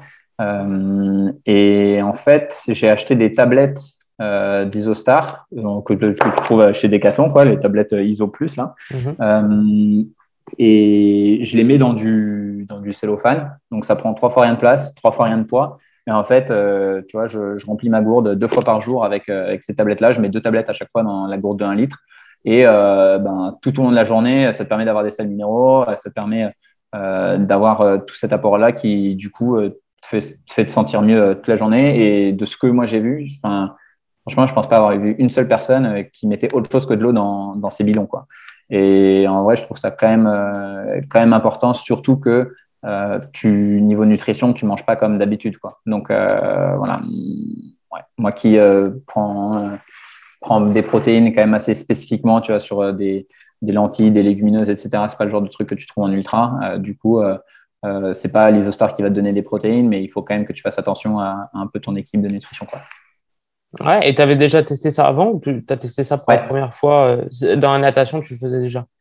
Ouais, ouais, mais même je l'avais testé sur, euh, sur mes sorties longues. Je, l'utilise aussi, même sur, sur l'Ambraman, je l'utilise aussi. donc, ouais, ouais, ça, je, ça, je l'utilise. Ok. Euh, top. Euh, il y avait une question qui me paraissait euh, intéressante. C'était à oui, de savoir un peu toi ton ressenti par rapport à donc bah, cette RAF et bah, ton, ton, classement et tout ça. C'est quand même assez, je pense que tu as dû être agréablement surpris. Ouais. ouais, ouais, bah, enfin, j'ai halluciné, quoi. Hein. Je, j'en, reviens toujours pas, je m'en, je m'en remets toujours pas. Euh, je pense que c'est ma plus grosse, euh, c'est peut-être ma plus grosse perte sportive euh, encore aujourd'hui, tu vois. donc non, trop content. Je J'avoue que je comprends pas trop, tu vois. Je sais pas si c'était un méga coup de chance, si c'est parce que j'ai très peu dormi. Je pense qu'il y a une grosse part de ça. tu vois, j'ai calculé et je crois que au final j'ai dormi deux heures et demie en moyenne par jour. donc ça fait quand même peu sur six jours. Euh, je pense qu'il y a ça qui, a, joué. Et voilà, tu vois, je, suis vraiment un cycliste depuis, depuis trois ans qui ne connaît pas euh, son développement de cassette. Euh, enfin, tu, tu, veux, voilà, et j'en suis au début, quoi, là. Hein. Donc, ouais. Une brillante carrière s'ouvre à toi. Non, non, non, non, mais je sais pas trop comment l'expliquer. donc voilà, je, ouais, je, je, pense une fois que j'aurais peut-être un peu compris, je, je me rendrai compte, mais là pour l'instant je me, je me rends pas trop compte. Quoi. Je me dis que très franchement, je me dis qu'il y a peut-être un gros facteur chance qui a joué euh, euh, pour, la, pour la place. Quoi. Et, et bah, il y, a, y, a, y, a, toujours un facteur chance, mais bon, enfin, c'est surtout euh, après aussi euh, tant l'entraînement que le facteur chance que le, le potentiel physique qu'on a chacun euh, déjà en soi Ouais, ouais, ouais. je pense que, ouais, je pense que tu vois, j'ai la capacité à avoir, à avoir la caisse, on va dire, pendant, pendant plusieurs journées d'affilée. Et je pense un, un autre truc aussi, c'est peut-être la, euh, la mentalité compétitive, tu vois. En vrai, euh, je savais en me lançant dans ça que limite, ça allait être trop bien parce que déjà, j'aime bien faire la course, j'aime bien euh, la compète. Mais là, c'est pas, tu fais pas la compète pendant 1 minute 30 euh, euh, ou pendant, pendant 36 minutes ou pendant, je sais pas, même 12 heures ou 10 heures d'Ironman. Tu vas faire là, tu vas faire la compète pendant une semaine d'affilée, non-stop. Et chaque moment que tu fais, quand tu es aux toilettes, quand tu es en train de manger, tu es dans une course. Et je pense que ça, c'est vraiment le truc qui, ouais, qui m'a fait, qui m'a fait le plus kiffer et qui aussi a fait que ça a bien marché. Euh, c'est que du coup, euh, bah ouais, c'était assez compétiteur pour que pendant une semaine, à tout moment de ta vie, enfin à tout moment de, de, ouais, de, ton quotidien. De ta vie pendant euh, ces jours-là. voilà, exactement. Tu es en compète, bon alors là c'est là c'est bon. Enfin, tu, tu vas chercher du gain de temps partout, tu vas ouais, ouais. Donc au début c'était de la gestion et puis voilà une fois que je pense ça m'a fait du bien aussi d'être dans ce top 10 assez tôt dans la course parce que c'est ce qui m'a permis de, bourriner pendant tout le reste de la course. si jamais j'avais fait, tu vois, comme, j'étais au début, vu que j'étais parti assez tôt, 20e, 25e, je pense que franchement, j'aurais fait toute la course beaucoup plus tranquillement et à mon avis, j'aurais mis un jour et demi de, plus, je pense.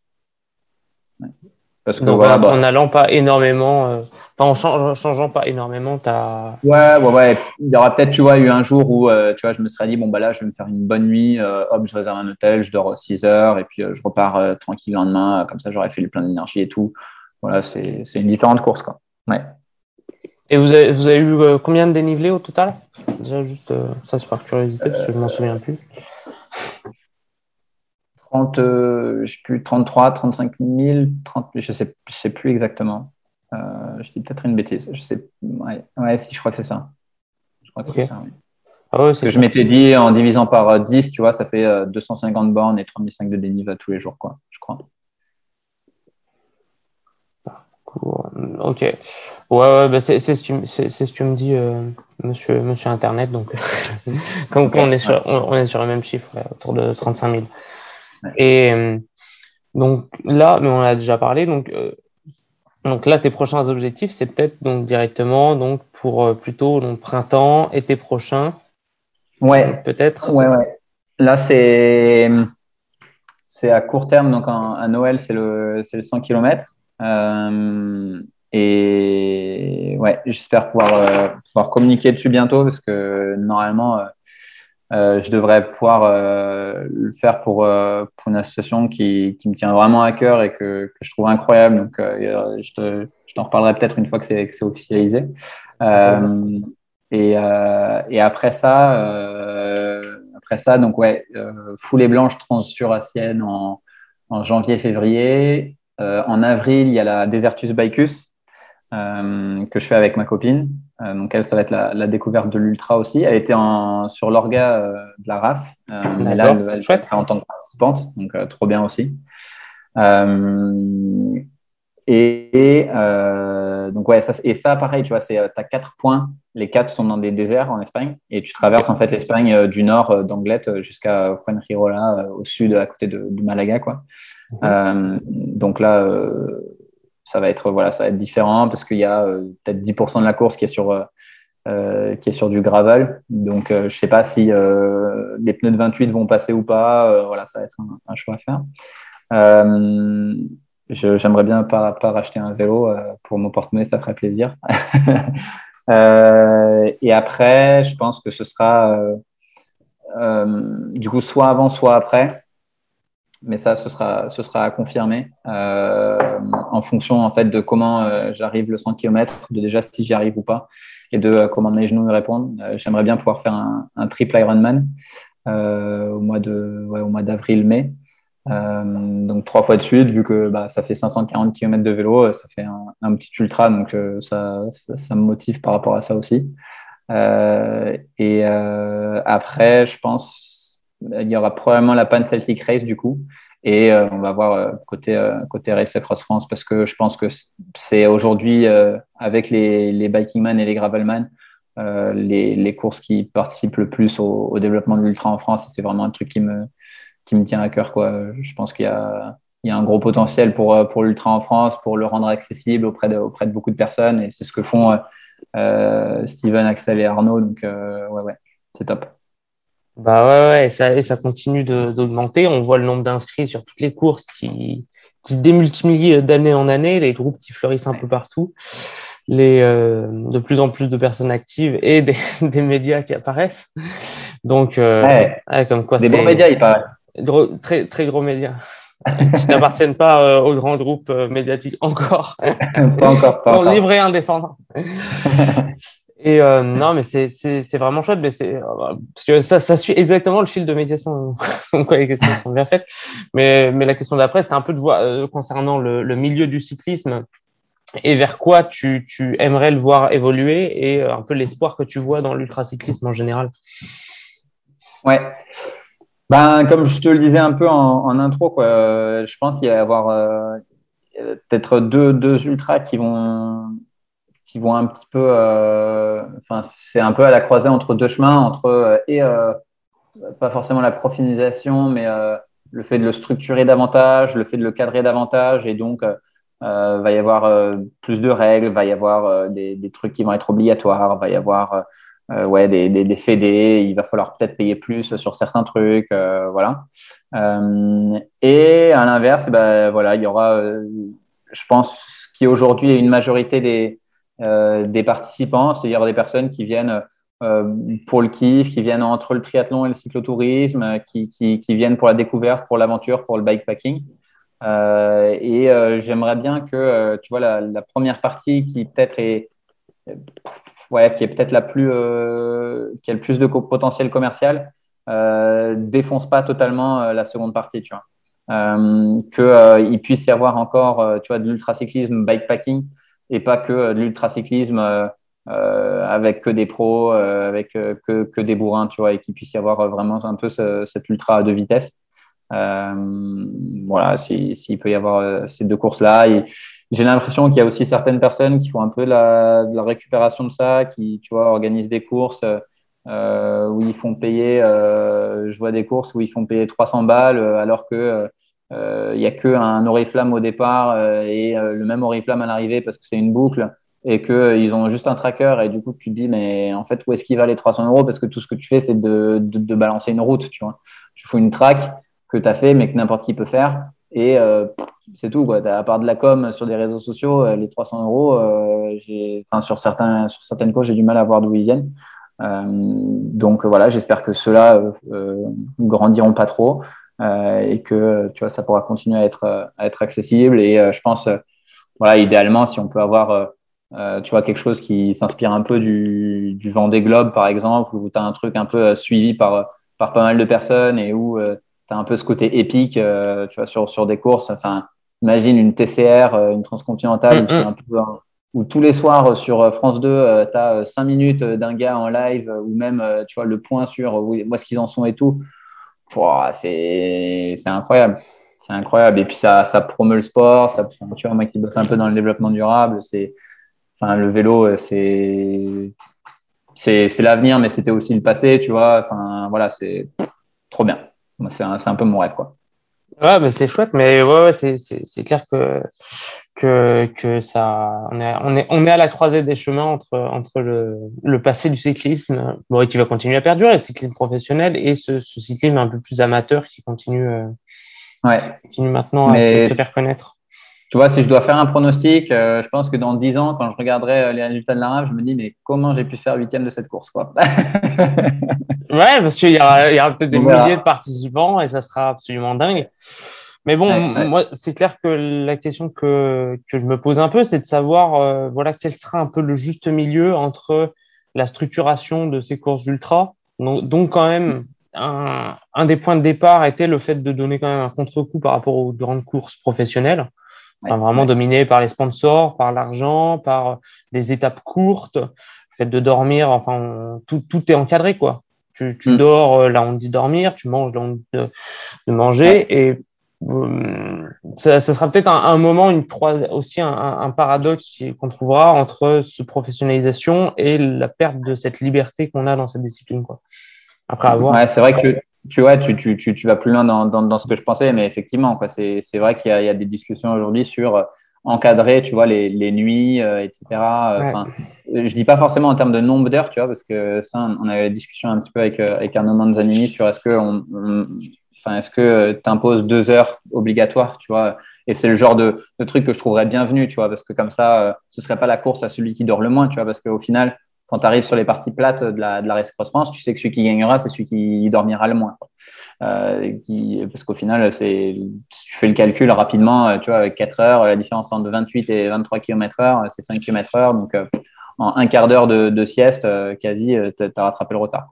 Et, et, au final, donc ça, c'est, ça, c'est bien. En revanche, la partie où tu cadres le truc jusqu'à dire où est-ce qu'il faut que la personne, elle dorme, euh, dans quel hôtel, dans quel truc, etc. Et où du coup, tu enlèves cette liberté-là qui est un peu euh, liberté, euh, aventure, exploration, découverte quoi, que tu ressens quand tu fais de l'ultra aujourd'hui. là, c'est vrai que moi, ce, parce que même il y a davantage un ultra sportif qu'un ultra. ah ouais, c'est ça.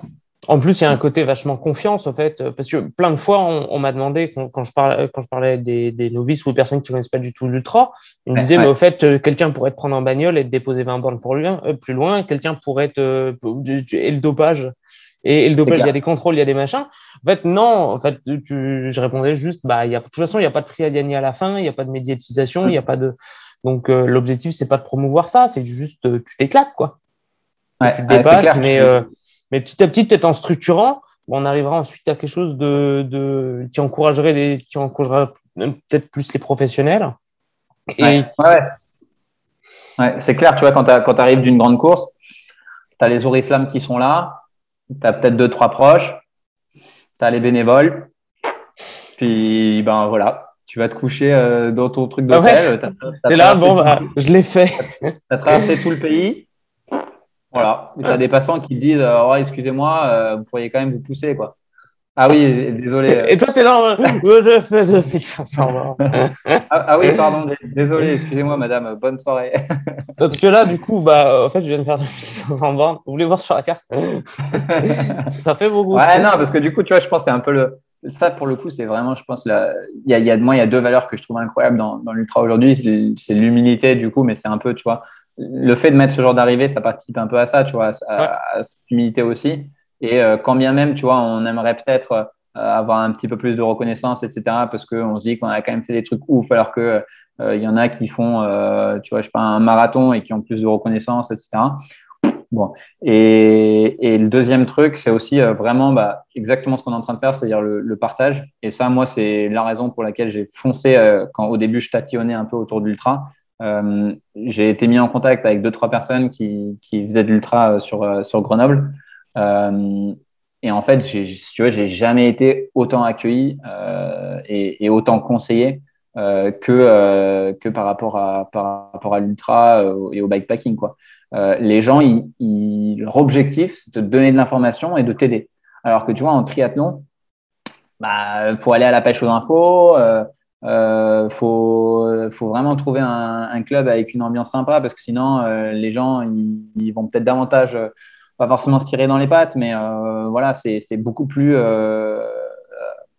centré sur soi. et enfin, tu vois, quand j'ai fait l'Ambraman deux semaines après avoir fait la RAF, ça calme. Hein. le, tu fais la partie vélo, t'as pas un mec qui te dit bonjour hein, sur la partie vélo si tu trouvais, enfin, franchement, euh, j'ai dû avoir trois personnes avec qui euh, j'ai réussi à parler euh, sur la partie vélo. Alors que bon, tu pars quand même sur 7 heures de vélo, quoi. Donc, sur 7-6 heures de vélo. Donc, si tu veux, c'est pas, pas, pas, un bonjour qui va te tuer, quoi. Donc, voilà, voilà, je trouve que c'est vraiment deux mentalités extrêmement différentes et je, peux, je peux que louer les mérites de, de l'ultra sur ça, quoi. Et puis, j'ai aussi l'impression que qu'il n'y a pas un encouragement à, tant que ça, euh, enfin peut-être par rapport à d'autres disciplines, mais à, ne pas abandonner, à aller jusqu'au bout, à machin. j'ai l'impression qu'il n'y a pas vraiment de honte à abandonner, parce qu'en fait, dès le début, de toute façon, on le fait pour le plaisir, et qu'il y a énormément de personnes qui laissent tomber. Euh, et sur la RAF, mais comme sur toutes les courses, il y a en général vraiment beaucoup d'abandon, et que c'est pas grave, quoi. C'est juste, c'est comme ça, et tu arrives huitième, tu arrives premier, tu arrives vingtième, ou même lanterne rouge, au final, c'est chouette, quoi, parce que tu l'as fait et tu as vécu une aventure avec des gens. C'est clair, c'est clair. Ouais, ouais, et puis euh, tu vois, euh, euh, je pense sincèrement que tout le monde a un respect profond pour n'importe quel finisher, tu vois, que ce soit le premier ou le dernier. tous ceux qui l'ont fait savent que qu'importe ton temps, si tu es allé jusqu'au bout, etc., bravo, quoi. Enfin, franchement, respect. Juste, je m'agenouillerais devant n'importe quel euh, finisher euh, euh, masculin et, féminin parce qu'il y, y, en a une sur le sur le 2005 et ça voilà c'est j'espère aussi tu vois on parlait du développement j'espère aussi mm-hmm. qu'il y en aura il y en aura de plus en plus franchement et ouais respect ultime quoi bah ouais, et on espère, euh, on en parlait avec euh, Adrienne la dernière fois, mais c'est clair que les, des, des, courses alternatives euh, femmes, mais même aussi des courses mixtes, c'est ça qui est cool dans l'ultra, c'est que c'est pas homme séparé femme, c'est juste tout le monde en fait. Tu, tu, tu veux participer, tu participes, tu auras la même, la même course que tout le monde, le même temps, et si tu arrives première, tu arrives première. Et sur ATCR, c'est Fiona Kolbinger qui, a, qui est arrivée première. et qui a défoncé absolument tout le monde. Genre Benoît. Le bonheur. Et c'était assez dingue à voir. Et moi, c'était la première fois que j'avais suivi un truc d'ultra. J'avais ma copine qui, tous les jours, me montrait la, le petit Dot Watchers et qui me disait, mais elle a, elle a, elle a encore dépassé trois mecs. Elle a encore... et, et personne n'y croyait, quoi. C'était dingue. Trop bien, trop bien. je pense que, franchement, je pense que ce qu'elle a fait là sur la TCR, c'est, euh, pour moi, c'est un des trucs les plus marquants, tu vois. C'est, s'il y avait le Times ou le Forbes des, des, trucs sportifs les plus marquants pour le sport féminin, euh, c'est ça quoi. Ouais, ouais, ouais. ouais ah bah, là, c'est clair. Et en plus, pour le, pour le sport en général, quoi, parce que ce qu'elle a fait, surtout pour une première participation, absolument euh, hallucinant. Mais, mais c'est clair. Et, et c'est chouette, euh, c'est chouette de pouvoir en parler ici. C'est chouette de pouvoir en, en parler en général. C'est clair c'est agréable de partager ces expériences parce que c'est quand même des longues périodes. Enfin, à chaque fois, c'est un peu nos vacances ou pour certains, c'est vraiment un moment de l'année qu'ils réservent pour ça. Mm. Et le fait de revenir sur ça et d'échanger, c'est ça fait plaisir. C'est clair, c'est clair. Ouais. Eh ben, écoute, euh, on, peut doucement s'orienter vers la fin. si, euh, si, si, toi, tu as quelque chose euh, que tu veux un peu rajouter, un message que tu veux faire passer ou euh, euh, une réflexion que tu t'es faite que tu voudrais partager? Ouais, bah, non, je, je, réfléchissais juste à un autre truc tu vois, sur, lequel on n'a on pas parlé et qui, m'est venu à l'esprit juste là il y a, il y a une mhm. minute. C'est vrai que, et, peut-être ça se trouve, je serais chaud d'avoir ton, ton, retour aussi, mais j'ai eu pas mal d'hallucinations. Euh, moi, je sais que c'est, voilà, je savais dès les entraînements que c'était un truc euh, normal. Je sais que, voilà, c'est pour ça que j'en parle aussi parce que je pense que c'est un truc un peu, euh, un peu anormal. Donc, du coup, ça peut intéresser des, gens aussi. mais je sais pas si toi, t'en, en as eu ou, pas trop. Et j'ai l'impression que c'est, assez fréquent dans, ce milieu-là. Donc, tu vois, ne, ne serait-ce que pour ça aussi, c'est, c'est une nouvelle expérience de, de vie sur, sur ces aspects-là, quoi. D'accord. Euh, alors, moi, j'en ai pas eu du tout. Par contre. Non, pas eu du tout. Non, pas eu du tout. Par contre, je suis très curieux de savoir euh, quel type d'hallucination tu as et tu as eu. Euh. Ah ouais. bon, ça, ça, pouvait être un peu tout et n'importe quoi. ceux qui, me, qui me reviennent le plus à l'esprit après la course, c'est, tu vois, le long. Il y, y, avait un moment, je commençais à être tellement fatigué que même en journée, en fait, j'en voyais. Alors que normalement, c'est quand même plus la nuit, en fait, vu que, en gros, je crois que ton corps, il, y a un podcast d'Arnaud Manzanini ou une, interview, je ne sais plus qui est la personne, mais où ils en parlent assez, assez en détail. Euh, et en fait, ton cerveau est tellement fatigué qu'il va faire des assimilations entre ce que tu vois et euh, des images qui n'ont pas forcément de rapport, mais ton cerveau il est plus capable de, de, faire le lien, en fait. En se disant, tiens, ça, c'est la forme d'un arbre, donc c'est un arbre. Tu te dis, tiens, ça, c'est la forme d'un arbre, oh, j'ai l'impression de voir Shrek le truc, il n'y a aucun rapport. Quoi. Et du coup, ouais, j'avais euh, sur deux exemples un peu symboliques, il y en a un où, euh, où en fait, c'est les pointillés au milieu de la route là, qui, qui démarquent du coup les, deux voies. J'avais l'impression que c'était euh, bah, exactement ça. Tiens, pour une fois que je l'ai, ce câble de, de Mac, tu vois. J'avais l'impression que c'était ça. Et donc, j'avais l'impression qu'il bougeait comme ça et que d'un coup, la tête, elle fouettait, tu vois. Et en gros, ça faisait un peu comme euh, dans un jeu vidéo où ça fouettait et tu devais esquiver. Et à un moment, ça a fouetté juste devant ma roue. J'ai fait un écart, j'étais à la descente de Ting et j'étais super fatigué. Et tu vois, euh, pareil, ça m'a mis en danger sur, euh, sur un truc qui n'existe pas. Et la, je pense que la deuxième la plus marquante, c'est quand j'arrive au Touquet et que j'arrive sur une place. Et je me dis, putain, bah, en fait, je suis arrivé au Touquet, mais je ne sais pas où est l'arrivée. Donc, du coup, je vais voir des gens. Et en fait, c'était pas des gens, c'était des poubelles.